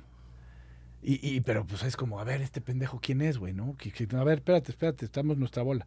O sea, no, no todos son tan abiertos. TikTok me ha ayudado a que llego y, ah, es el del TikTok. Y entonces todas las bolitas es, vete, vamos a. Entonces eso me ha ayudado muchísimo y, la verdad lo disfruto. Te digo, el equilibrio está cabrón. Mi esposa es de las que llega a un lugar y, y ojalá y nos sienten en la mesa con... Y yo, no mames, que nos sienten con gente Con- desconocida, sí. que conozca yo. Y, y yo, yo así soy. Entonces TikTok me ha ayudado mucho a romper esa barrera, no de mí hacia ellos, porque yo ni De pena tengo, ti. de ellos hacia mí. Porque entonces ya dicen, ah, es el del TikTok. No es, ah, pues quién es chingados este pelado. ¿De dónde salió? ¿De a dónde salió? Yo creo que es una de las cosas padres. Bueno, a ver, brother, es que yo te podría contar experiencias que me han pasado en TikTok, pero infinidad, pero así como la que te conté del Ajá. empresario que me llevó a casa de la De hija, la- que es, y ahí es donde yo monetizo, güey. O sea, porque... algún es que haya negocio sale fuera Ah, de... Exacto. Y, Oye, Bernardo, ¿y a qué te dedicas? No, pues qué tal, tal. Oye, cabrón, pues cuando llévanos a Puebla a ver qué pedo cuando hacemos con la cerveza. Y, entonces, ahí salió. Entonces, ¿qué me deja TikTok? Eso, cabrón. Las puertas que Las te abren. puertas que te abre. Por ejemplo, apenas. Ah, cabrón, te iba a contar una y ya se me fue. este. Ya es viernes, ya dice. No, ya es viernes, ya hay sed. Saca el tequila, carnal. No, no es cierto. Oye, no, te iba a contar una ahorita y se me... Ah, que me escribió un cabrón de. Canadá. Entonces me, me pone por, por... En un live, me pone, oye, cabrón, es que no mames, soy tu fan, la chingada. Sí, bro, yo también, no mames. Soy de Canadá, qué chingón. Oye, ¿te puedo mandar un mensaje por inbox? Sí, claro, güey. Ahorita que acabemos el live, la madre, órale. Y me pone, ¿cuánto cobras por venir a Canadá? Y yo, ah, claro, güey. Una conferencia. ¿A qué o qué? Este, o qué. Dice, no, no, no, no, no. Yo te pongo viáticos, te pongo hotel aquí el más chingón, todo. ¿Cuánto cobras aparte? Porque me quiero empedar contigo. Ah, cabrón. Solo para Yo- agarrar la. no, fiesta. Oye, pues qué pedo. Dice, no, en serio, en serio, ¿eh? O sea, de verdad te lo estoy diciendo. Ajá. Dime que. Digo, a ver, güey, jamás te cobraría por irme Por a ir empedar a- contigo, cabrón. Los viáticos sí, porque no tenía pensado ese viaje, Ajá. pero con mucho gusto lo hacemos, güey. O sea, así, güey. O sea, cosas que dices, no mames. ¿Y fuiste muy- o no has ido? No, no he ido, no he ido. Pero Pero, sí voy a ir, vas a ir. Pero voy a ir. Entonces, cosas así que dices, puta, qué cagado, o que en la calle te paren, o que en el hotel, de repente estoy en el hotel de Guadalajara, en el Hyatt, y, y- y yo fui a trabajar, Ajá. ¿no? Y entonces me escribe el gerente, el director, oye, sabemos que estás en el hotel, somos tus fans, y puedes bajar al lobby, entonces ya no mames, Ya. todos ahí las fotos, la chingada, y de repente llego a la cuenta y, no, pues no debes nada. ¿Cómo, güey? Estuve cinco días en Guadalajara, en el mejor hotel de Guadalajara, güey, el Hyatt Regency. Y me dice, no, no, no, ya está. ya está. Somos tus fans. Gracias por hacer TikToks aquí. La chingada. Y ahí se pagó. Puta, qué belleza, cabrón. No Ay. mames. No, y así te Sí. puedo contar infinidad. De las buenas. O sea, de que hasta el camión de Coca-Cola hoy, hoy venía para acá. Y, y venía con mi chofer y a toda madre el chofer y yo platicamos, choreamos, luego de repente hago TikToks con él y digo, tú nada más mueve la boca, aunque traes el tapabocas, tú nada más haz. Sí, órale, órale. Y entonces, se- y, y un cabrón de la coca me empieza a tocar, yo dije, no mames, ahora qué pedo. Baja, tú eres el del TikTok, güey, no mames. Y se voltea, agarra su celular, Y hace una historia. de- pero de coche a coche, güey, no así de la foto. Entonces dices, no mames, qué Son las cosas que belleza". van pasando. Es una bendición, bro. La La verdad, verdad, eso que es una, sí. Eso es una La verdad que sí, bendición. las puertas que te abre y eso. Ahora el tema de tus conferencias son más motivacionales. Hablas de temas más profundos. De un lado está Bernardo comediante y el otro Bernardo Eh, sí, formal, serio. sí. ¿Cómo logras que la gente no se confunda o que diga, ah, esperaba algo más de tu conferencia o que te tomen en serio después de que ven que... Que soy puro desmadre. Sí. o que ven la comedia que Ah, haces. huevo. No, mira, la verdad mis conferencias también tienen mucho de, de comedia, güey. Ok. O sea, de alguna manera... el- de alguna manera la la- conjugo. De hecho, hubo una conferencia que yo creo que ha sido la más bonita, que eh, en la que en todas son increíbles, güey, pero esa fue especial. Un día me, me habla un rector de una universidad en Puebla, de la UPMP, Universidad Politécnica Metropolitana de Puebla. Y me dice, oye, Bernardo, da una conferencia a los chavos, hay un congreso y tú cierras. Y, ah, órale, sí, sí, rector, sí. Entonces, este, ¿cómo quiere la conferencia? No, pues habla de la economía, de cómo bajar recursos, que cuando quieran emprender y que a lo mejor sí pueden hablar a la Secretaría de, Economía del Estado para, para bajar fondos, el INADEM, el CONACID. Y este, yo le decía, ok, ok, sí, si quiere yo hablo de eso. Sale, sale a toda madre. Entonces, 10 de la mañana era la conferencia. Mi señora, aparte, en esta, mi señora es muy estudiada, güey. O sea, eh, ella es muy culta y, y entonces es muy, o sea, tiene, tiene mucha seguridad, ¿sabes? Entonces le digo a, a- a René, le digo, voy a una conferencia. Era mi, era mi conferencia número 49, me acuerdo perfecto. Me dice, ¿estás nervioso? Y le digo, sí, güey. La verdad, siempre estoy En nervioso, güey. Todas me pongo nervioso. Le digo, acompáñame. Porque ella nada más fue como que a las tres, cuatro primeras y ya como que ya Te cada dejó- quien vio su cómo jale, era el ¿no? rollo Sí. y adiós. Y me dice, va, güey. Ella iba a ir a la agencia. O sea, porque ella y yo estamos en la agencia. Ella es mercadóloga. Este, entonces ya, vamos a la conferencia. Me recibe el, rector, ¿no? Y me dice, Bernardo, mil gracias por aceptar. Le digo, no, hombre, gracias por invitarme, rector. Y me dice, oye, güey, nada más que estoy preocupado, güey. Estos millennials, este, a los 15, 20 minutos ya tienen el celular en la mano, pierden la atención. Este, llevaban, era viernes y, y mi conferencia era la de cierre. Llevaban desde lunes, güey. Lunes, martes, miércoles. O sea, a ver, platíqueme qué conferencia ha habido. No, pues que una espiritual, que otra que esto, que otra que el otro, que otra de esto. Entonces yo le dije, a ver, este rector, ¿quieres realmente que prenda yo a la banda? Y que Sí. Y Dejen, déjame hablarles de mi vida y no de un pinche recurso que puede bajar en el. O sea, digo, no es pinche el recurso, claro que, que es chingón bajarlo, pero lo más chingón es que ellos sepan cómo me rompí yo la madre, cómo quebré, cómo me levanté y cómo me volví a caer. Y entonces ya después les platico que existen los recursos para bajar. Porque si no, ellos llegas, les dices de los recursos y dicen, pues no tengo ni empresa, ¿cómo le hago la chinga? Mejor les explicamos Sí. cómo hacerla.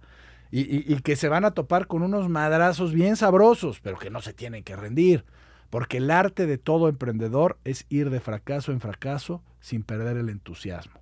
Un emprendedor no puede perder el entusiasmo. Se putea, quiebra, rompe y, se gasta todos sus ahorros y tiene que tener el mismo entusiasmo de decir, la próxima es la, que, la buena, la próxima es la buena. Porque si no, ya no eres emprendedor, güey. Ya te rindes, te empleas este, y, y- y te deprimes, güey. Entonces, tienes que saber que el fracaso es tu principal maestro y que esa es la llave del éxito. Fracasar es la llave del éxito. Tienes que fracasar, fracasar, fracasar. Lógicamente, aprendiendo de los fracasos y no volver a cagarle en el mismo, güey. porque Sí, no, ahí si te madre, con la misma piedra, ¿a dónde vamos? Entonces el director, el, el rector, me, me dice, tú haz lo que se te hinche la gana, pero reténlos. Le digo, ¿y cuánto tiempo tengo? Mira, si una hora los tienes ahí, estaría de poca madre. Sale. Entonces Vamos. entro, güey. Ya sabes, mi esposa en primera fila con el rector. Eran 1200 chavos, güey. Entonces, puta, entro, ya sabes. Aparte, yo entro en mis pinches conferencias con canciones así de, de, de showman, The Greatest Showman, así chingonas de ah, motivación. Para que aprendan y No captar la atención. A huevo, Este, y mi presentación este, tiene frases motivacionales y chingón, güey, la neta. Bueno, empecé. Pa, pa, como ahorita el podcast seguro ya, ya, este, a lo mejor hay que cortar y yo hablo y hablo y no me para la boca, cabrón, pero... Y empecé. Y puta, el rector estaba como que impresionado, güey, de que ya era hora y media y los Y chavos se cagaban de la risa, pero también lloraban, güey. O sea, de repente se les salían las lágrimas porque cuentas Sí. la historia de tu vida, güey. La, la, Los llevas de lo, lo malo bueno a y lo, lo malo, güey. Una Y montaña entonces, rusa de es lo emociones. chingón, güey. Sí. Cuando tú ves una película, güey, la que te atrapa y sales llorando, ¿cuál es, güey? La, que, que, te llevó por la que te identificaste, la que conectaste y dijiste, yo soy el protagonista. Bueno, yo trato de que los cabrones que me escuchan traten de, de- de clavarse como si ellos fueran yo. Y entonces que lo, que lo toquen, que lo vibren y que sientan lo que yo sentí. Pero eso está en mí.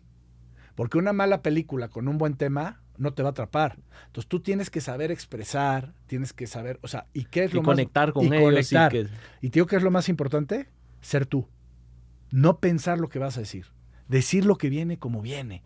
Llorar, llorar. Decir, la cagué, aquí lloré, aquí fracasé. No pensar cómo la tengo que disfrazar para que ellos no, no crean que soy muy pendejo. O, o, o no voy a decir mucho que soy muy chingón. o porque No, les estoy diciendo lo que quieren escuchar. Exacto. No, tú eres tú. Tu mejor versión como ser humano está en dar lo mejor de ti desde tu esencia.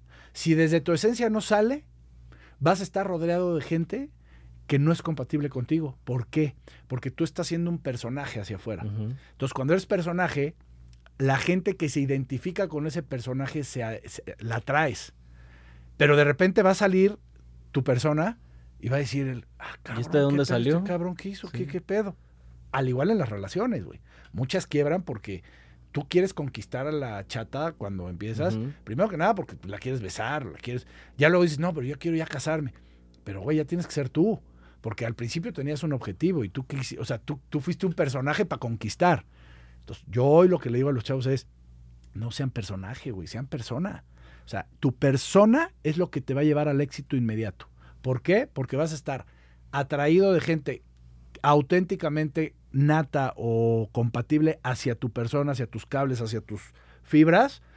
Y si no, las vas a retraer, güey. Porque al rato, es que, cabrón, no me duran mis amigos. Sé tú, güey. Sé tú. Sí, no, Entonces- no, no seas el que quieren que sea. Exacto. Aburre también. Entonces, yo cuando doy mis conferencias soy yo. Así como estoy siendo yo acá, ¿eh? Así soy yo, así no, no actúo, no digo lo que quieren escuchar en el live o en tu... No, yo soy yo y así lo hablo así y así lo digo. Y a algunos les cagaré y a algunos les caeré bien. Pero pues ese ya es su pedo, güey. Mi pedo es ser yo. No, y si quieres caerle bien a todos, también no, vamos pues a llegar a nada. no, entonces no vas a ser feliz jamás. También. Porque tuve una etapa, ¿eh? De, que- de que, puta, hay que, hay que, no, pues hay que decir que sí, que vamos al evento, que sí, que no, que vamos acá, no, que no, pues, ¿cómo no le vas a decir que no a Pedro Aprender a decir que no. No, no, Es algo clave en tu vida Yo que me te ha marcado también. Brother, yo me regalé el no, como a mis 36, 37 años, dije, ya, Voy a decir acá. que no, a lo que no me gusta, a lo que no quiero, y voy a ser yo. Y ya basta de ser personaje, cabrón, y ya, y no sabes qué feliz eres, güey. Cuando, cuando te regalas el, el- el decir, no, gracias. O sea, yo estoy aquí contigo, viajé desde Puebla hoy, que a lo mejor tenía cosas que hacer, pero te lo estoy diciendo con orgullo, con gusto y, y de verdad porque quería estar contigo. no vengo gracias. de a huevo, brother. O sea, dices, si yo no hubiera querido estar aquí, no hubiera venido. ¿Ya me entendiste? Sí, sí, sí. Y qué No, se chingón. agradece. No, y te agradezco yo a ti, que a lo mejor dijiste, ah, pues quiero entrevistar a ese cabrón, se ve cagado. Pues ta- también está chingón que digan, ah, pues se fijaron en algo que hice bien. ¿Ya me entendiste? sí, sí, sí, Pues es, es, es recíproco, cabrón. Hay veces que uno quiere y hay veces que otro no. Entonces dices, ah, bueno, ok, ya, ya pasó, ¿no? No Entonces, pasa nada tampoco. No pasa nada. Entonces, cuando yo doy una conferencia, lo que trato es, se- o sea, siempre ser yo, conectar con la banda y que ellos sientan lo que yo estoy sintiendo. Y yo creo que ese es el éxito de un buen speaker, güey. Que, conecte, que, que no lea la presentación, que, que, que no tenga acordeón, que, que conecte con los ojos de la banda y que no pare de estar ahí, güey.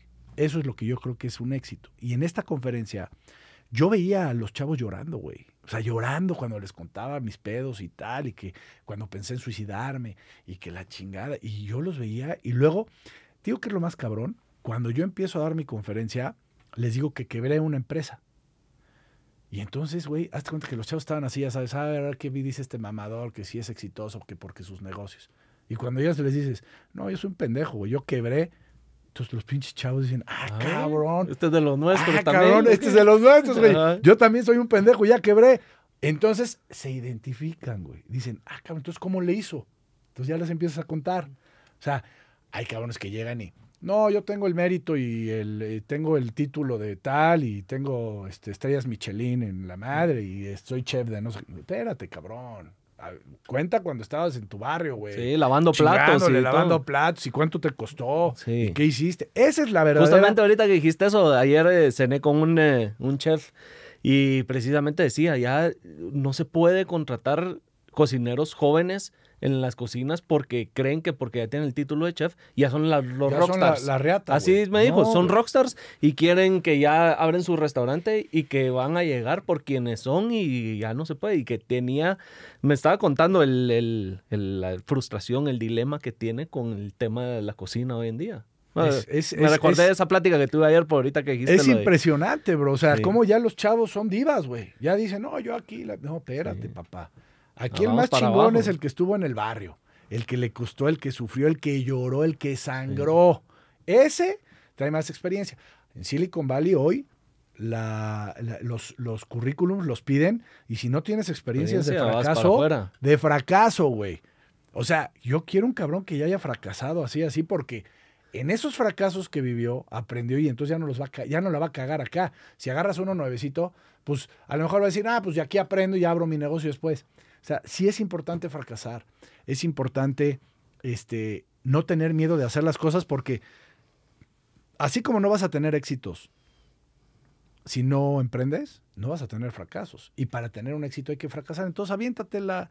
Yo siempre Sí, les Vemos digo... también las personas eh, que consideramos exitosas o que de alguna manera ponen en listados de éxito o de triunfadoras y ves para atrás y les negaron audiciones, han tenido 20 fracasos, han pasado por no sé cuántas cosas que La están vida les, donde ha, están les ha porque- pegado. Sí. Nada más que luego los chavos se voltean y dicen, ah, y ese tuvo suerte. No mames, güey, porque no sabes su vida. Sí, suerte de ganarse la deja- lotería. Deja que te cuente ¿no? toda la vida que trae. Sí. No, eso sí está cabrón. Sí, te puedo decir cuáles son los momentos, porque la vida creo que va marcando, en base a lo que estás diciendo, la vida va marcando a las personas para irlas moldeando a que sean quien Su hoy conocemos. versión, Su claro. mejor versión y a los que hoy conocemos. Sí. ¿Cuáles han sido esos momentos que han marcado a Bernardo?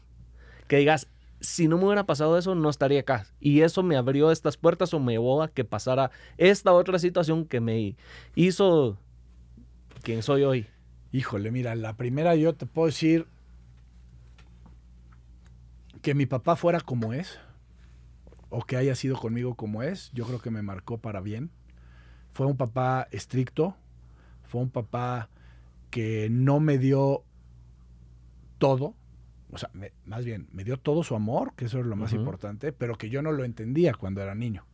Yo decía, oye, papá, no mames. Sí, que. Mis amigos se van al primer viaje de Jomali, que es una asociación de libaneses, y, y- y costaba 6 mil pesos. Y yo le decía, papá, todos mis amigos ya se van 15 años el primer viaje solos. No, no tengo dinero. Si quieres, chingale, güey. Entonces yo ahí lo maldije, güey. Dije, ¿qué pedo, papá? O sea, eres un ojete. O sea, no le dije a él porque me manda chingar Pero a en mi tu madre. cabeza lo Pero en mi pensabas. cabeza. Y, y- y mis amigos ya con sus seis mil varitos, ya pagando el, el- el avión y el hotel y todo el, el evento. Y yo, ¿cómo le hago? Y entonces mi mamá llegó y me dijo, cabrón, eh, yo tengo 600 pesos que te puedo prestar. Ay, a ver qué haces. Entonces te empieza a girar la piedra, güey. Dices, ah, cabrón, espérate, ¿qué puedo hacer? Me dice mi mamá, pues rifa algo. Y entonces me meto, no había Google, güey. Me meto a la sección amarilla, que era un pinche librote amarillo enorme Ajá. para buscar. Y veo que la bicicleta, que en promoción me costó 1.200 pesos. Entonces, digo, es una historia larga, pero voy, compro la bici, pido prestado otros 600. Hago la rifa, le pido a mi abuelo, a mis tíos, todos ayúdenme a vender, a vender, a vender. Saqué 8.200 pesos. Fue el mejor viaje de mi vida, güey, y lo disfruté mucho más que, Que si cualquiera de mis dado. amigos, güey. Porque llegué y dije, no mames, no me quería ir a dormir, eh, quería darme una vuelta en el lobby del hotel. Eh, eh, lo, lo disfruté porque yo me lo pagué, güey, porque a mí me costó. Pero deja eso. Fíjate lo chingón que fue mi papá, güey. O sea, este cabrón dijo, no, este güey no va a tener nada fácil, güey. Él tiene que aprender a ganarse la vida. Y me ayudó que todos mis cuatitos ahí en ese momento pues, eran de los que les valía madre, no disfrutaban. A lo mejor no sabían chambear. Y yo empecé a chambear a los 15 años, bro. Por eso, porque vi que sí podía. Porque no solo me regaló el poder disfrutar ese viaje, me regaló el autoestima, güey. El decir, yo lo hice, yo lo logré, yo lo conseguí, yo gané dinero, me confío en mí, sí pude. Y entonces ahí empecé, te compro esto, te vendo esto, te compro. Y así empecé, güey. el- Y así empecé, pero porque mi papá me lo aceleró, me lo puso en la mesa. Y ahí no lo entendía. Y dije, qué ojete es mi jefe. Pero hoy se lo agradezco. Infinitamente le digo, jefe, gracias por ser así, gracias por haberme encerrado un mes, porque reprobé, porque eso me forjó. O sea, hay un dicho que dice, no te das cuenta de lo valioso y privilegiado que eres como hijo hasta que eres papá. Y hoy te puedo decir, y le puedo decir a mi papá, qué razón tenías viejo, ¿no? Porque es algo que, hasta que eres padre te das cuenta que hacía lo mejor para ti. Tú creías que te estaba chingando, pero no, güey. Eso está, eso está cabrón. Eso me forjó. Me forjó. Este. Una de las situaciones más difíciles fue el fallecimiento de mi sobrino. Eh, yo creo que, si no es que la más difícil, fue un duelo muy duro, muy, muy fuerte. Eh, el, el que vino a ser Mauricio se llamaba. eh, el que vino a, a enseñarnos, güey. ¿Sabes? Nos vino a, a marcar a, a marcar una nueva era en nuestras vidas a toda mi familia, de decir, güey, vean lo que tienen, A valorar que- la vida. a valorar la vida, este, o sea, yo le digo sensei, porque es mi sensei, E- ese fue uno de los dolores más intensos de mi vida, este, el quebrar una empresa, el, el quebrar mi primera empresa me marcó también, me marcó, o sea, me marcó porque es tu primer fracaso económico, güey, ¿no? Entonces dices, no mames, y entonces Y piensas el que autoestima se te va, puta, todo se, va al suelo. Entonces te va, ya sientes que te cargó el payaso y que ya eres un Sí. pendejo y que eres- no sirves para hacer negocios. Pero de repente te sale otro y, exitoso y luego el mismo que fue exitoso, si no lo actualizas, le metes, se vuelve a ir para abajo. Entonces tienes que aprender De- para otro exitoso, ¿no? Y así es. Ese, esa empresa que quebramos me marcó. Y bueno, ahorita eh, mi maestría es haber estado en la cárcel. Yo creo que esa es la maestría más chingona que he tenido en mi vida, brother. O sea, muchos, muchos me dicen, ¿cómo que chingona, güey? No mames. O sea, estás pendejo. Le digo, pues cabrón, yo te, yo te puedo decir que yo, mis dos herramientas de sobrevivencia en la cárcel fue resiliencia. O sea, yo, tu- yo tenía que convertir lo que estaba viviendo ahí en positivo, güey. O sea, porque si no me, me iba a la mierda. Y la inteligencia emocional, güey. Lo, que, lo importante que es hoy para los chavos enseñarles la resiliencia de, de- de de que si te viene un pedo, lo tienes que agarrar, lo tienes que convertir y le tienes que sacar el jugo. Y la inteligencia emocional, brother, porque tus decisiones, imagínate estar ahí, no sabes con quién estás, no sabes, de repente una reacción mala, pues te matan. O de repente, ¿sabes? Sí, sí, Entonces sí, una sí. inteligencia Con emocional pinzas. con pinzas y llegar y analizar, ver que sí, que no, que nunca tienes que hacer, que cómo opera, cómo pasa, cómo, quién está, quién no, ¿no? Entonces, y que quieres tener una reacción hasta de emoción, de, de- de tristeza, de- y entonces tienes que meter una inteligencia emocional. Y eso para los chavos, hoy el índice de suicidio, brother, está Altísimo. altísimo, carnal. Los chavos por las redes sociales, porque el bullying, porque entonces yo le diría a todo, a, a- a todas las escuelas que metan una materia de inteligencia emocional, güey, porque ahí es donde el niño va aprender a tomar sus decisiones frío. Nosotros, todos los seres humanos, eh, tenemos esa, eh, esa, esa- toda acción tiene una reacción, ¿no? Entonces tú recibes algo y Y luego, ya luego vas. quieres, espérate, güey, a ver, frío. No, no es fácil, güey. No. No es fácil. Y por No más mames. ahora en el mundo tan en el que va, mundo que estamos exacto ya casi que alertas y pendientes de cómo me defiendo, cómo me la quito y a la defensiva y no vivimos me voy a en el dejar mundo y- de la inmediatez Sí. no de que tú me haces así yo ya te estoy metiendo un putazo espérate güey me, iba- me ibas a sacudir una pinche este, La mosca, mosca algo ¿no? o sea Sí, sí. entonces yo creo y yo también le trato de dar a mis hijos esas bases bro o sea inteligencia emocional tranquilos si es importante desahogarse vayan a su cuarto péguenle al colchón salen y ya hablan con sus hermanos o sea, porque luego ya también se están agarrando a chingadas. Espérate, Espérate. cabrón. so- Y después a los cinco minutos Somos andan como si familia, nada, cabrón, ¿no? Sí. Entonces, este, yo tomé esta experiencia en la cárcel eh, muy espiritual. Aprendí a rezar con fe, brother. No mames, el, el- el- yo, yo no conocía el rezar con fe. O sea, yo rezaba por rezar. Pero cuando me conecto con el jefe y le digo, jefe, me rindo, cabrón.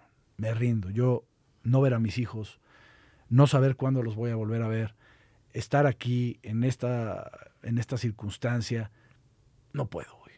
Le digo, le dije, te pongo mi vida en tus manos, mi situación, yo le voy a echar todos los huevos, mándame mensajes, ¿qué tengo que hacer? Yo sé que por algo estoy aquí. Perdón, ya le di en la madre. ¿no?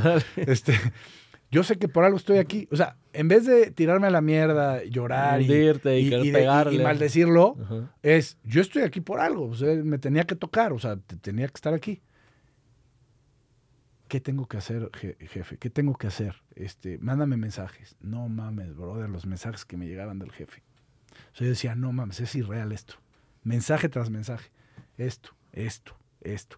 Es muy largo, te lo puedo contar, pero no tenemos tiempo. Pero eh, en, Guatemala, en el- en- cuando episodio vaya a. Guatemala, Profundizamos te voy a contar y no mames, brother. Yo hoy lo que les puedo decir es, este es el impacto más grande que he tenido en mi vida. Este, quitando la pérdida de, porque nunca hay algo más doloroso que la pérdida de un ser querido. Pero, pero este ha sido un impacto muy, muy fuerte en mi vida, pero el más valioso, porque lo tomé así.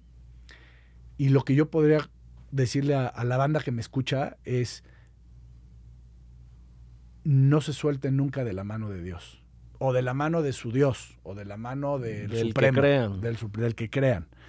Yo creo en Dios, entonces eh, todos los días agradezco la vida.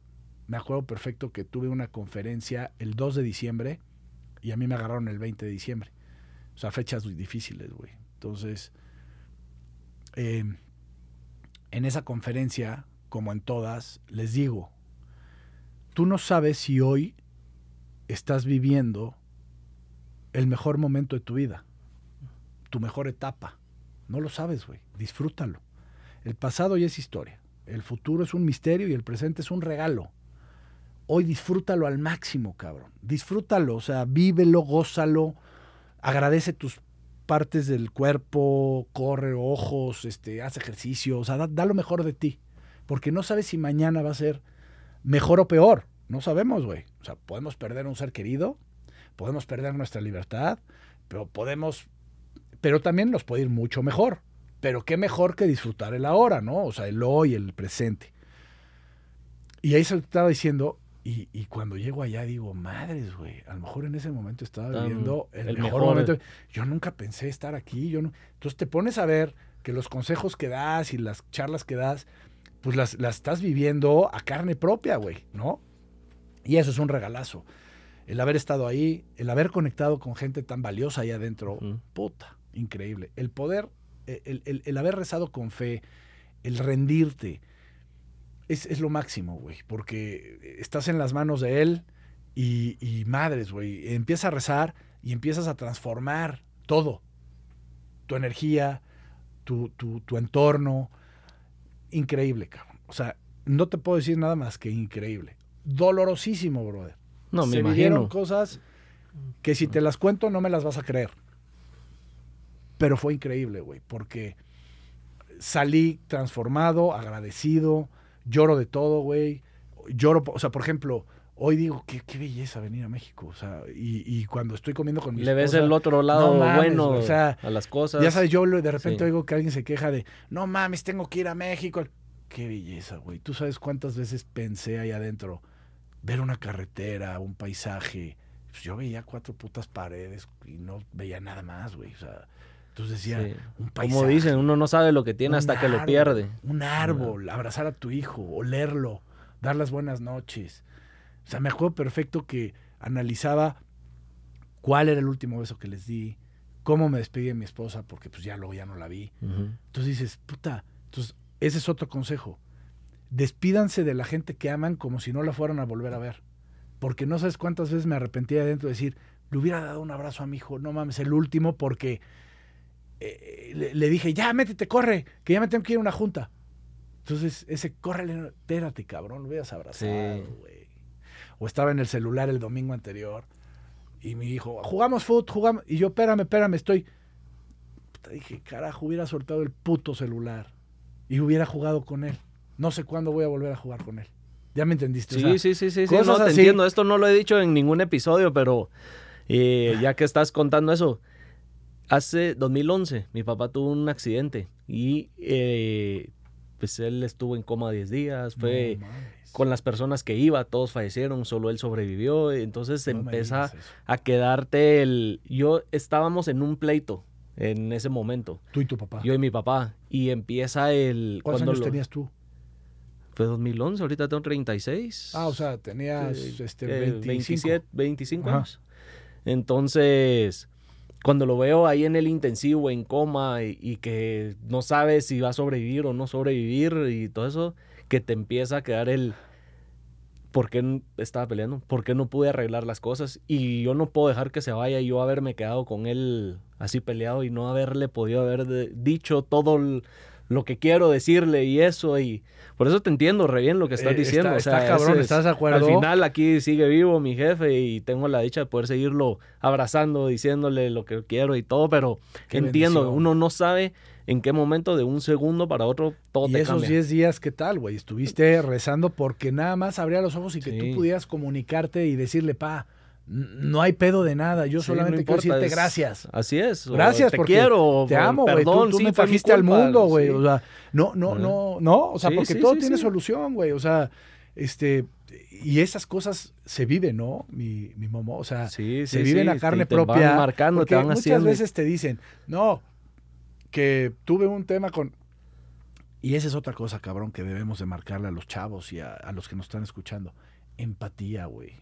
A ver, tú hoy, tú y yo hoy estamos siendo sumamente empáticos. Yo lo sé, estamos conectados. Es más, yo hasta ni siento que están las cámaras. Sí, cabrón, no, se- ya O sea, para qué sí, hora no sé- 20, no, no, no sé saber güey. cuánto. O sea, pero yo ya vi que se te llenaron los ojos de lágrimas, tú ya viste que a mí se me llenaron. Y esa es la empatía, cuando conectas. Cuando alguien te está contando su historia, cuando alguien vas a ver en una conferencia, sé empático como lo debes de ser cuando vas a ver una película Sí. al cine, güey. Porque precisamente el mensaje, todas las películas en la vida tienen un mensaje. Todas las vidas tienen una historia. Tu vida, mi vida, la vida de mi primo. La, no es mi primo, pero, yo le digo primo. el primo. Todas, todos tenemos una historia. sí. Sí, sí. No todos tenemos los huevos de contar nuestra historia. Porque hay unos que sí tienen los huevos, como nosotros, que decimos, no, pues Me ya me, me y encuero", vamos. ¿No? Y hay otros que no quieren y está perfecto. Pero lo que yo le pido a la gente es, cada vez que escuchen una historia, vean una película, sean empáticos, güey. Conecten, sientan que son ustedes, para que dentro de los zapatos que tienen, ustedes sientan un poquito de lo que la gente que está enfrente sintió. ¿Por qué? Para que afortunadamente, ojalá y Dios quiera, nunca les pase lo que le está pasando a la persona que les está contando. ¿Sí me entiendes? Sí, O sea, sí, sí. Es vivir un poco su dolor dentro de ti, pero que cuando acabe esa plática digas, gracias Dios de que no fui yo. Pero lo sentí. Y de alguna manera, el también ser empático y poder escuchar a la otra persona, no sabes si necesitaba sacarlo o porque no se lo Exacto. logra contar a nadie. Después eh, O comete una sembrarle tu locura. semillita. Sí. Decirle, oye, lo que necesitas, Sí, aquí sí. estoy. Oye, brother. Este, digo, puta, eso sería la locura, ser empático y luego dar una retroalimentación, decir, ¿qué necesitas? ¿En qué te puedo? Puta, eso ya es Otro paso, Eh, eh, otro eso es grado otro de- paso. Sí. Y ya sabes qué sería, güey. Un círculo virtuoso en el cual no habría guerras, no habría este, to- todos los ególatras que quieren este, hacer más, tener más. Así es. Y, y entonces, ¿qué pasaría? Pues seríamos un mundo feliz completamente y no pasaría lo que está pasando en Rusia, en, en Ucrania y en muchas otras, en otras partes del mundo, ¿no? Entonces, es, es invitar eso, güey. Inteligencia emocional, resiliencia, empatía, este, y el, y el poder dar un granito de arena a la banda. Puta, yo creo que es con eso con lo que nos quedamos en este podcast. Cambiamos el eso mundo. es- sería la mamada, brother. Oye, déjame ser acabar el mensaje de... de, de contar nada más rápido de la conferencia a la que fui a la 49 que me movió. Entonces yo veía a los chavos que estaban riéndose, llorando. Y, le- y el rector estaba impresionado. Decía, no mames. Digo, ¿cuánto duró la conferencia? Cuatro horas y media, güey. Madre. Cuatro horas y media. Eh, Y los chavos no se movían. Y me bajaba y platicaba con ellos y preguntas y tal. Pero a la mitad de la conferencia, este, ¿ves que te dije que mi esposa me dijo, ah, cuando le dije, acompáñame, me dijo, ¿estás nervioso? Y le dije, sí, siempre estoy nervioso. Y yo le, le dije a mi esposa, ¿tú, estás, ¿tú estarías nerviosa? Me dice, no, pues si sé lo que voy a decir, pues no, no hay por qué estar nervioso. Ah, ok. O sea, tú cuando sabes qué vas a decir, nunca tienes nervios. No. Ah, órale. Entonces se siente en primera fila, estoy. Y cuando voy a, a platicar la situación más difícil de mi vida, ahí, se o sea, yo como que empecé a llorar. Y dije, y quiero que esto lo cuente mi esposa. Y entonces mi esposa me queda y me dice, hijo de la chingada, no me hagas pasar. No que no Y estaba no, que no nerviosa. nerviosa, cabrón. Y que Y y, que me bajo a su lugar, güey. Y se echó 15 minutos de conferencia Ajá. mía. Poca madre y todo, pero le dije, nunca digas que no Que no. tienes nervios, cabrón, porque... Sí. No, no, fue una conferencia increíble. Acabé la conferencia, Momo, y me tuve que ir a mi casa a dormir. Agotado. O sea, de la energía, de todo, así de, puta, lo que se conectó en esa conferencia. No sabes qué locura de conferencia. Fue una de mis mejores conferencias. Fue increíble. Me fascina dar conferencias porque mis conferencias son esto. Hazte cuenta que estoy, ta, ta, ta, la historia, la historia, la historia, la historia. Y entonces es eso. Doy dos, tipo- dos tipos de conferencia. Una se llama No es darle sin miedo, es darle con todo y miedo. Que precisamente es la frase que me metí cuando vi el secreto. De decir, no digas que no, güey. Di que sí, ves cómo le haces. Ahora, Cuando fui a mi primera conferencia, Yo soy muy así. ajá, yo, Me tiro al agua A- a- y, a pero, ¿y huevo. ¿cómo le vas a hacer? no sé, Ay, no sé, ahí vemos, güey. Ah. Así. Sí. Entonces, cuando digo que sí, dije, gracias a Dios dije que sí, porque si hubiera dicho que no, que muy pocas veces he dicho que no, siempre, no, no has oído a tu yo interior Sí, que te dice, sí, sí, eres que un te puto, güey. Dijiste que no, cabrón. Yo tengo un, y, y me está taladrando la madre dos semanas. pero hay que saber hasta dónde Ah, también, sí, porque pero, después no, te- pero a mí me taladra. Ajá. Entonces, ah, dijiste que no, ¿y qué tal si era tu oportunidad? ¿Y qué tal si era tu momento? ¿Y qué tal? Entonces te empiezas a atormentar, güey. Y ahí es donde dices, el hubiera sí existe. Y existe para atormentarte, güey. O sea, tú, Sí, sí. Cuando dijiste que no, seguro va a haber un, ¿y qué hubiera pasado? Sí. Y eso te va a atormentar todavía. Entonces, hay que decir que sí a lo que quieres, a lo que está éticamente bien hecho, profesionalmente, responsablemente. O sea, no, ah, pues sí, me voy a Sí, volver. todo, no, todo. o sea, no, no, Por eso te digo, hay que saber hasta dónde. Hay que saber hasta dónde. ¿no? Pero sí, a ver, es como si, ¿qué te gusta hacer, güey? Que el de, de, fut- de deporte. ¿Qué, qué deporte te gusta? ¿Jugar, eh, jugar fútbol? ¿Fútbol, soccer Sí, o Bueno. squash. o squash? Un decir, que, te- que llegue un cabrón ahorita y te diga, oye, eres bueno para el squash, te vamos a dar más clases y te vamos a llevar al equipo de Guatemala. Y a lo mejor tú ahí, a ver, güey, pues cómo voy a decir que no, no mames, es lo mío, ¿no? El pedo es si a eso dices que no. El pedo. Porque dices, a ver, si es lo mío y la chinga por miedo, no, porque no, yo soy malo, no. Te- ya te dijeron que te van a hacer bueno, güey. Éntrale. Eso está mal si dices que no. Pero, a ver, este, oye, ballet. No, pues pinche ballet ni me gusta ni la chingada. Entonces ahí sí dices, no, gracias, ¿no? Pero no digas que no a algo que, que tú sientes que es lo tuyo, que puedes dar lo mejor, que te va a hacer provocar un buen negocio. O sea, ya me entiendes, porque muchos chavos les pasan esas oportunidades, güey. Y no O sea, las aprovechan. Y no las aprovechan y entonces pasan y ya pasó. Sí. Entonces, Y agregarle un poco a eso, que siempre lo digo, siempre va a estar ese miedo y siempre te va a sacar de la zona de confort. ¿Por qué? Porque el- todo lo que nos hace crecer, lo que nos hace probar algo nuevo, está ese miedo. Eso es lo mejor que existe. Las cosas buenas están ahí, no en tu zona de confort. exacto. Y es más, si no tienes miedo al tomar esa decisión o al decirle si sí o si no, estás volando bajo.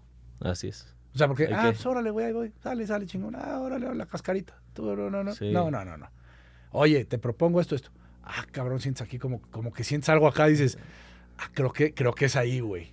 Cuando tú sientes aquí un puto Las mariposas mariposa, esas, ahí dices, es. ahí es, ahí Y, es. eso- y se vuelve Y se medio vuelve- adictivo. sí, esa, adictivo, adrenalina es... Es adictivo, es chingón. Sí, sí, sí. Y la segunda conferencia que tengo que saqué apenas, precisamente con el tema del TikTok, que me ha hablado este, el Máster Muñoz, Ajá, sí, Al de las barbas. Este, ese cabrón me habló y, y me, me- me contactó y me dijo, oye, queremos que es una conferencia de marca personal que va a ser en Guadalajara, tal. Y dije, va. Pero yo dije, puta marca, pues yo- no tengo, digo, sé de mi agencia y la chinga, pero no tengo una conferencia de marca personal. Y la neta es que llegué y le puse un título que se llama Más persona que personaje. Y la verdad ahí fui como muy diferente a todos, güey, porque fuimos ocho ponentes y siete hablaron de la marca personal y de que hay que hacer un personaje. Y yo llegué y dije, no, no, no, no, a ver, la marca personal Eso debe no es ser así. más persona que personaje. Entonces como que fui el que, el que, el que dije, el que decían, bueno, güey, pero todos ya nos dijeron que es. Yo dije, no mames, tu mejor marca personal es ser tú mismo, a chingar a su madre. Sé tú, haz lo que te gusta y eso es lo que vas a irradiar para afuera. Y la gente que te quiera ver, seguir y amar, esa gente va a estar acá. La que no, ¿para qué? O sea, yo, yo no, no le he metido un centavo a mis redes sociales. Uno. Ni se los pienso meter. El que quiere estar, que esté. El que quiera venir, quiere decir que le gusta mi contenido, que se caga de risa. Y el que no quiera que esté, no. Yo no quiero seguidores, güey. Yo quiero una familia. O sea, una familia donde yo cuando llegue, bro, la Y ahí chingada", estás, y- y estamos sí. conectados. Eso es lo que yo quiero. Sean mil, dos mil, cien mil, un millón. O sea, Haces con no uno basta. más. No quiero más, güey. Sí, con que le logres marcar algo a uno, ahí está. Si yo veo un TikTok que me mama porque me identifico, lo hago. No hago, ah, este Pero es el son un montón los que te Ah, identifican. Sí, pues, un chingo. Oye, güey, pero yo no hago un TikTok que no va conmigo. O sea, ¿sí me Sí, entiendes? sí, sí. Oye, es que este te va a hacer viral. No, a mí me vale No me importa. ser viral, brother. Yo cuando hago un TikTok me identifico y, y- y sé que cuando lo estoy actuando o estoy haciendo el lip sync o digo, qué belleza. Eso es lo que quiero. No, échate el baile para que. No, güey. Bueno, hay veces que sí me echo el baile, pero porque me gusta esa, esa canción. O, no, este es el viral, esta es la tendencia. No, mi No tendencia es hacer lo que yo quiera. O Y sea, porque está. yo no quiero Sí, seguidores. No, no, no. Yo Y quiero familia. Yo no quiero y un también número. estás haciendo lo que te gusta. Lo que y me no lo estás haciendo por Exacto. Eh, negocio. No necesitas cumplir con un alcance. Con... Exactamente. ¿Y qué sentiste cuando llegaste al millón de seguidores en TikTok? No mames. ¿Qué significó increíble. para ti? Cuando empezó como una Es- es- es- entretenimiento, Es que broma, te digo una TikTok para cosa, ti. es, es como. Es como cuando crece tu familia. O sea, yo, yo, ¿cuántos hijos tienes tú? Apenas voy a tener la primera. Ah, Nace en apenas va- diciembre. Ah, qué belleza, Sí. bro. Felicidades. Gracias, gracias. No mames, güey. Ahí lo que necesitas de consejos, me dices, oye, güey, ¿qué pedo, güey? Está Y, ronca, ¿qué-. No, qué pues, llora mucho, ¿qué pedo? El Los cólico. humores ahorita La de madre. la Ah, la mini Rambo, señora. le digo, Ah. porque es, es, es chiquita. La mini Rambo, Rambo. a huevo. No, qué chulada, bro. Sí. No, a ver, ¿te puedo decir una cosa? Sí, Estás sí. a punto de vivir la etapa más chingona de tu vida. La primera es casarte, para mí. O sea, ese cambio de que ya no estás en tu casa, de que Sí, ya formas ya. parte de un equipo y hay que pensar en, en- hay que pensar como uno, pero dos personas. Y bueno, compañera de vida y todo eso es lo máximo de máximos. La segunda es cuando llegas al hospital, brother, porque tú ahorita ves la pancita, güey. Tu señora la siente. Así es. Pero cuando llegues y, y- y salgas del hospital con una cuna o con una carriola y digas, no mames, lo que yo hoy decida de hoy en adelante, o sea, Repercute. mi toma de decisiones de hoy en adelante le va a repercutir a mis hijos. Entonces te vuelves mucho más coherente, responsable, decir qué le va a afectar, porque ya no eres tú, güey, y tu pareja, ya es lo que hagamos va a repercutir aquí.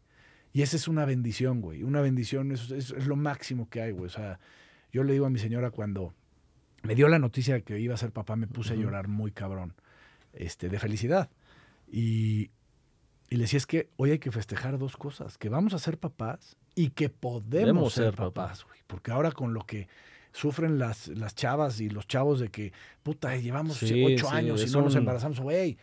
Qué bendición, brother, que, que, que puedes ser papá, que no tienes que llevar a tu esposa a algún lugar del mundo sí. a, a que le inyecten este, cosas en la panza y sufrir y qué bendición, bro, ¿no? Entonces, le digo, esto es una bendición. Entonces, cuando llega mi segundo hijo, puta, ya lo disfruté, hazte cuenta. La primera fue lo máximo, pero estaba yo, eh, en- como en tu primera conferencia, güey, estás culeado, güey, dices, Que no, sabes mames, ni qué se va a no, no pasar sabes y qué". para dónde No, jalo.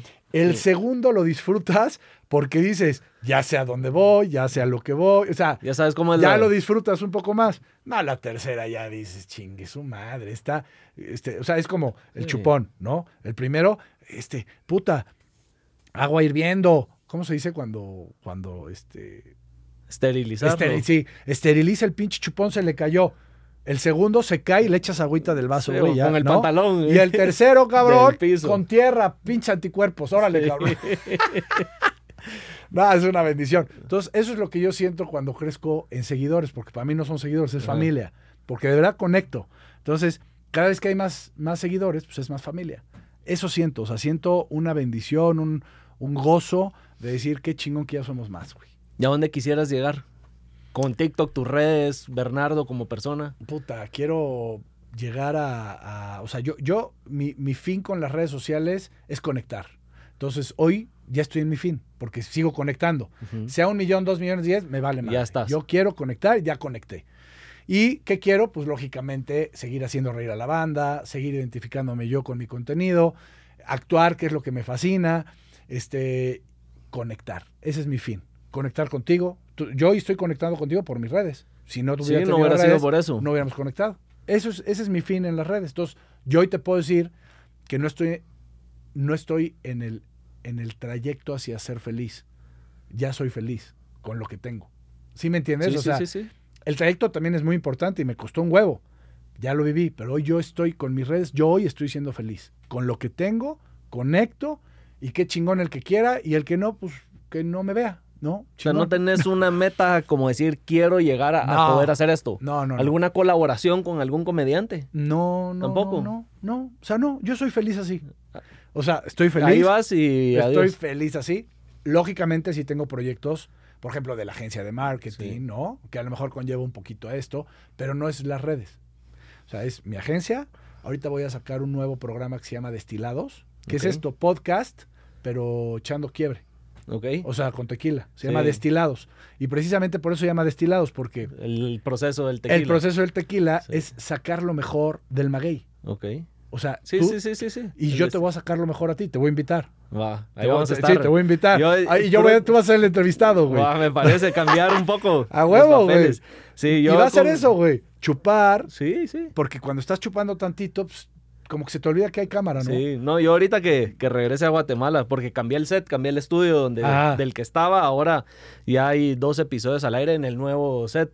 Y ya teniendo esto, sabiendo que regreso a Guatemala y eso empieza a salir también el nuevo segmento. Está hablando pajas y viene el hablando pajas After Hours. Ah, Que ese ese ya está es chingón. con Ese sí invítame, El- no sí, seas y es ojete, güey. Puro, puro desmadre, Bueno, joder, con trago. eso es lo mío, bro. Sí, sí. La neta. Ahí está. Digo, me gusta el pedo, me gusta la Entonces fiesta. sale ese otro. ¿Eh? Sale ese Sale otro ese segmento. otro, claro.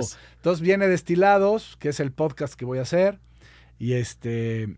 Y las conferencias, o sea, yo dar una conferencia, brother, no sabe. Es, es como para, yo creo que para Messi jugar una Champions. güey. Sí. O sea, yo pararme en un escenario y hablar y conectar, para mí es como si yo hubiera Ya jugado estás jugando en tu terreno. el final de la mundial, del mundial, güey. Entonces, las conferencias para mí son mega ricas, güey. Entonces, El que quiera una conferencia, yo feliz voy a su estado, ciudad, país, a donde Y quieran. vamos. Puta, yo feliz de la vida dar una conferencia.